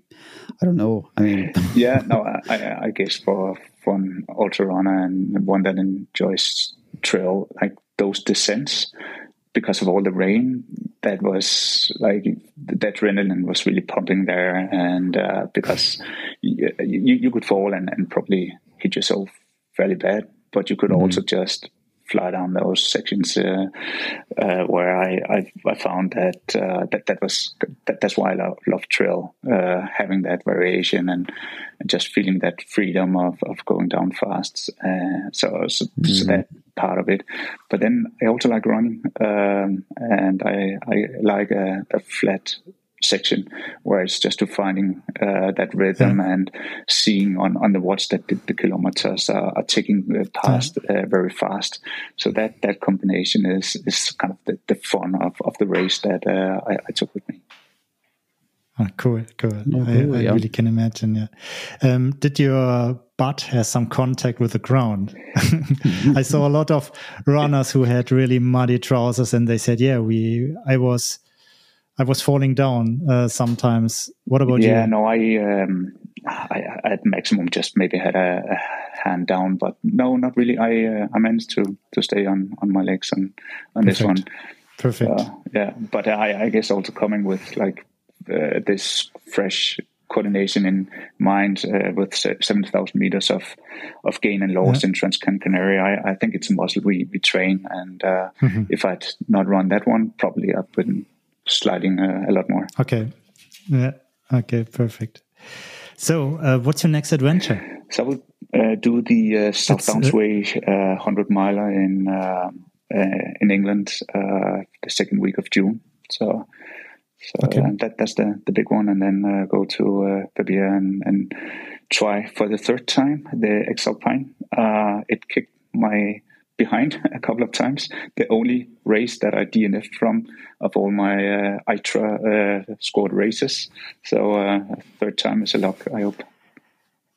So, so you had two times in DNF, and now you try the third time. Did I? Okay. Yeah, for, for okay. that. I did it one okay. time, but I, man- I managed to, to make it, but not that fast. But I was at the finish line. So yeah. cool. Perfect. So good luck for yeah, that. Thank you. Absolutely. Yeah. We have one final question, Christiana. That's yeah, your special absolutely. question. That's the special question. So it's very funny starting always with this question because um, I should say, imagine you're going for a longer run. I mean, you're telling an ultra runner, imagine you're going for a longer run. But and anyway. make a bet. Now we have a different result than the other threes. What do you think? Sorry? Now we get a different answer. As the now other threes, answer, they mentioned yeah. the yeah. same, but I, yeah, I make yeah, a bet. Exactly. It's now no, different. Okay, we will see. Okay, so yeah. the question goes like that: You imagine you go for a longer run, and you got your your rucksack, right? And uh, what backpack. what is backpack rucksack? you can say rucksack, right? What's an English word? Is yeah, yeah, I think so. I understand you guys. I don't know, uh, but but you, okay. you it out. Well, you battled it out. so now you probably know in which direction this question is going. So the question goes like, uh, "What is the one thing that must always be with you in this backpack?" Hmm. So I uh, I ran a, a long uh, run just this uh, other day and uh, I almost didn't drink any uh, water on, on that one, but uh, in, in hindsight, I should have been drinking a bit more water. So, uh, like that extra uh, half liter of, of, water, that that's all you need. Uh, don't need much food, don't need much of anything, just uh, a sip of water now and then. Okay. So okay. that's very interesting. Um, and and you were right, Chris. It's a different answer, but I want just for one second, I, I, want to have this time now because you said you don't need too much to eat. Um, that's very interesting. How much do you eat actually on those races? Oh, I, I do try to get uh, like two, three hundred calories an hour, but uh, like, uh, oh, okay. but but okay. that's like very often that the body doesn't really want anything. So I, I have had a race where I for ten hours ra- drank half a liter of water as the only thing and covered uh, like 50 kilometers and 3,000 meters of gain and uh, uh, came home really well when the system started to accept food and energy again. So uh, the energy input is, of course, uh, converting to output. So you run faster with the energy, but uh, like we built to to last for for a long time without consuming much. Um, I'm quite confident of, So- of that. And then you have a quite quite great aerobic machine, no? so you can really run a lot on your fat uh, fat uh, energy delivery, and um, that's that's interesting. it's, yeah? well, Okay. something to to train as well. Uh, part of the holistic Yeah, yeah, I approach. know. Uh, that's the point. probably. So, by the way, the, the, the most given answer for this question was Bibeli. Okay. yeah. Okay. Got it. Yeah. Calories. Uh, but there we had. Swiss. There, there had we uh, uh, three questions from Swiss guys, and that's the Appenzell Valley. So perhaps, and, and now we have a Danish guy here, and and I was expecting a different answer. Okay. Let me know. Okay, that's that's interesting. All right, so uh, we're at the end of the interview. It's a, was a little bit longer, but I think it was really really interesting to to get a to get a good picture of of you, Henrik, about your experience, about where you come from, and why you why you do this stuff. Um, thanks a lot for your time, for Absolutely, your for yes. your um, that you have been open and uh, sharing your your insights and your thoughts about running. Thank you very much. No, thank you too, and I really appreciated this and appreciate what you do for for the community, both with uh, the podcast and uh, the events that that you're involved in. So I love seeing uh, how the community uh, keeps building, and uh, a lot of good stuff is, is happening in in the Zurich area and in general in Switzerland. So it's uh, it's good time to be in this sport. Perfect. Thank you Cool. very much. Thank you very much. Have a Very good time. impressive. Thank you. Take care. Bye, Henrik. Bye-bye. Bye bye. Bye.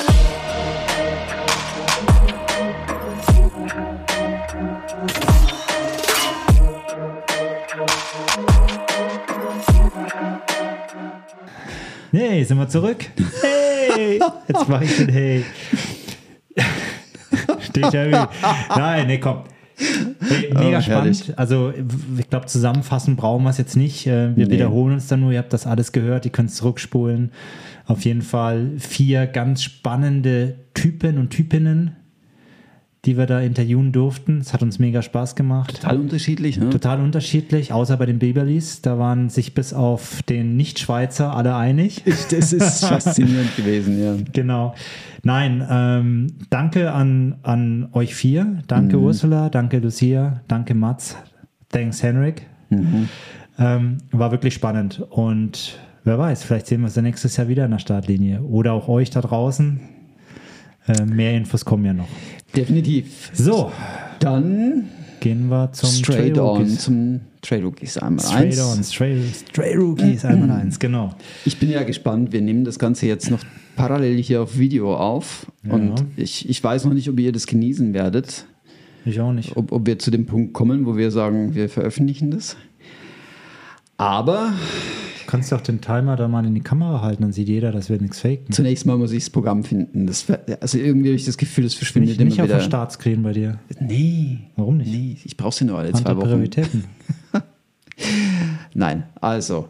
Und fertig? Ja, Also ich höre dir, ich hör dir zu. drei, zwei, eins und los.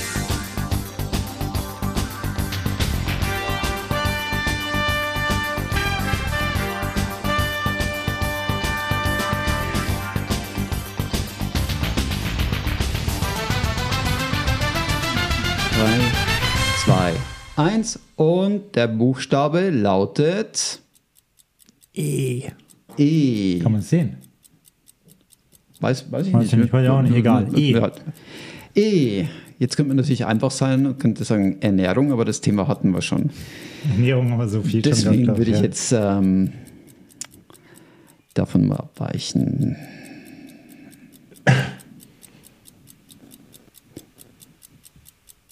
Hm.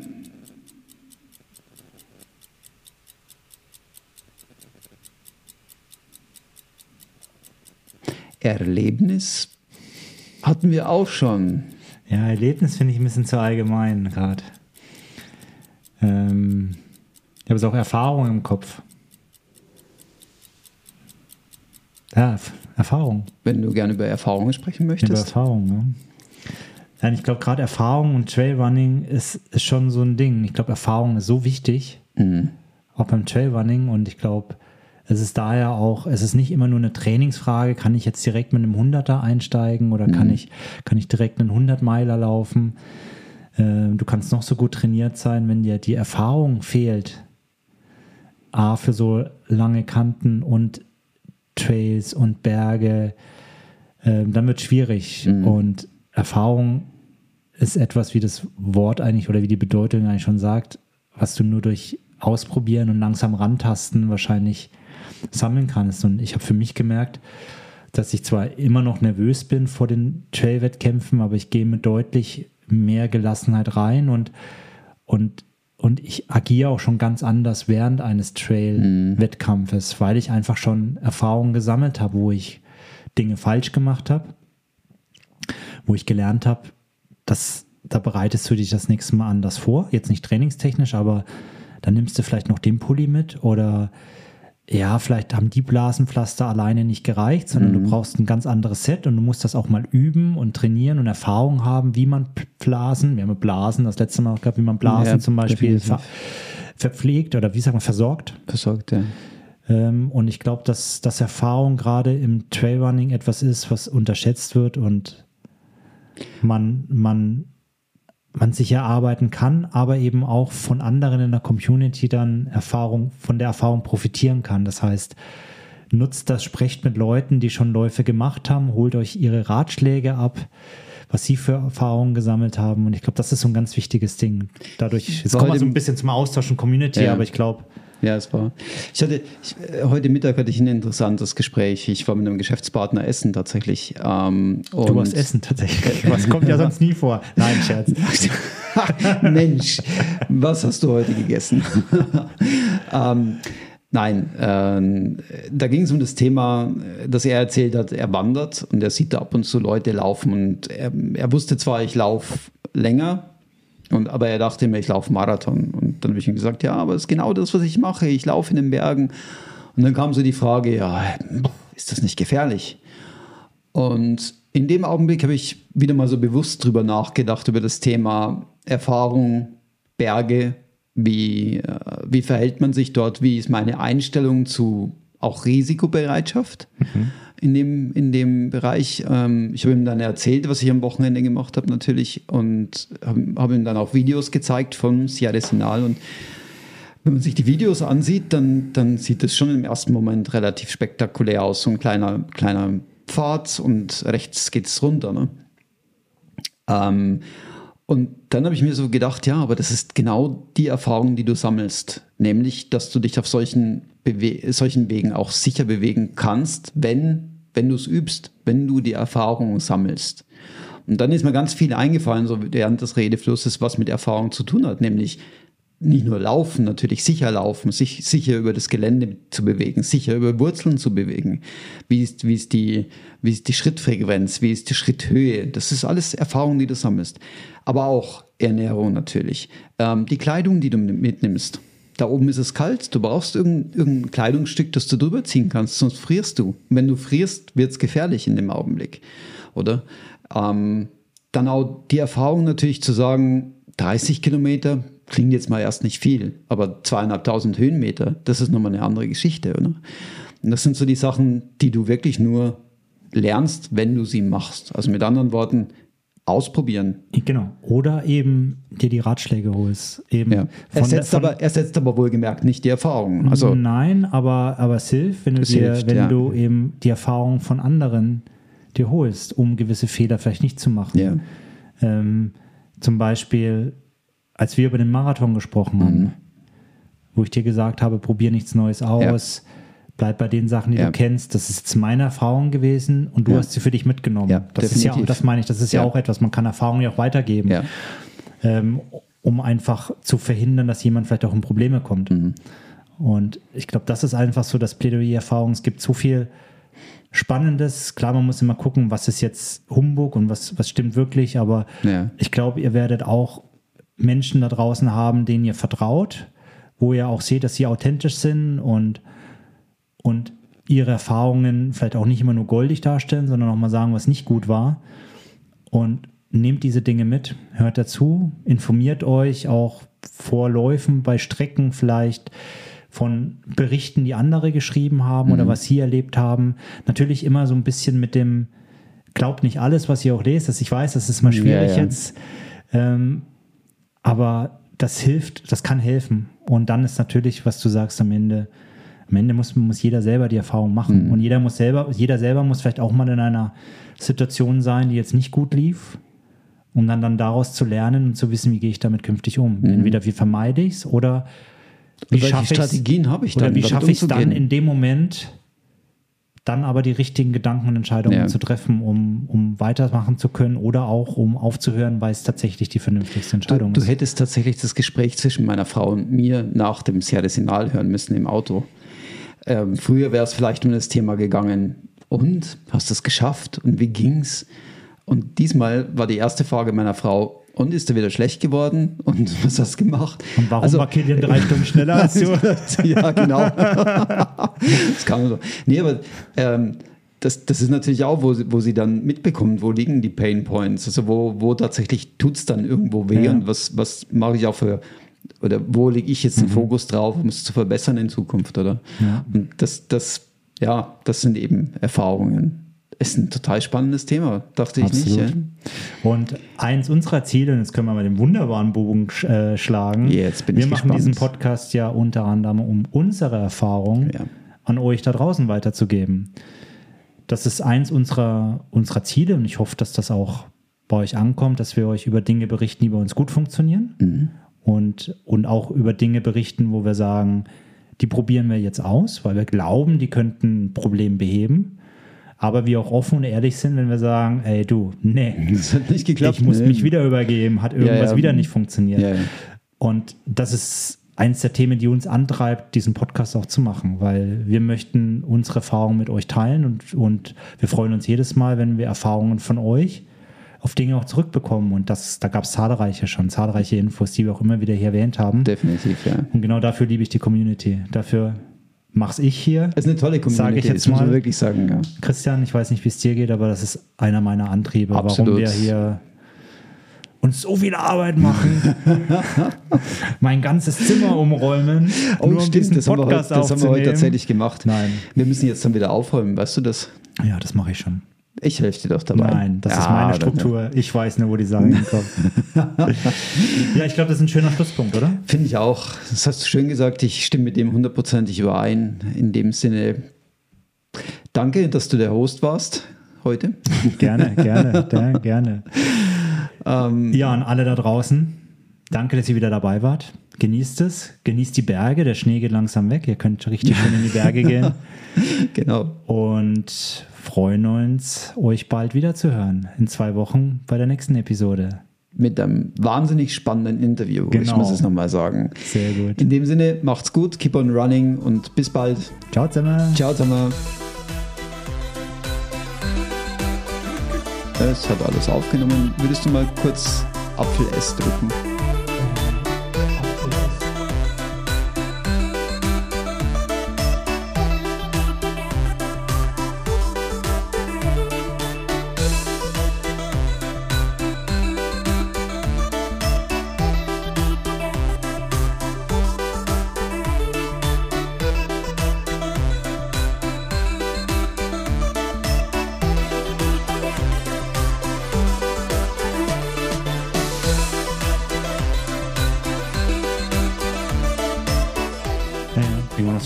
Ausblick aufs Entlebuch. Ah, können wir auch machen, natürlich. Ja. Denke ich, macht Sinn. Cool. machen, ich ja. habe jetzt den GPX-Track übrigens bekommen. Okay. Kann ich dir auch nochmal geben. Muss man sagt- Angst haben? Ich kenne es nicht. Er sagt halt, es ist halt technisch. Okay. Deswegen bin gespannt. Bin ich gespannt.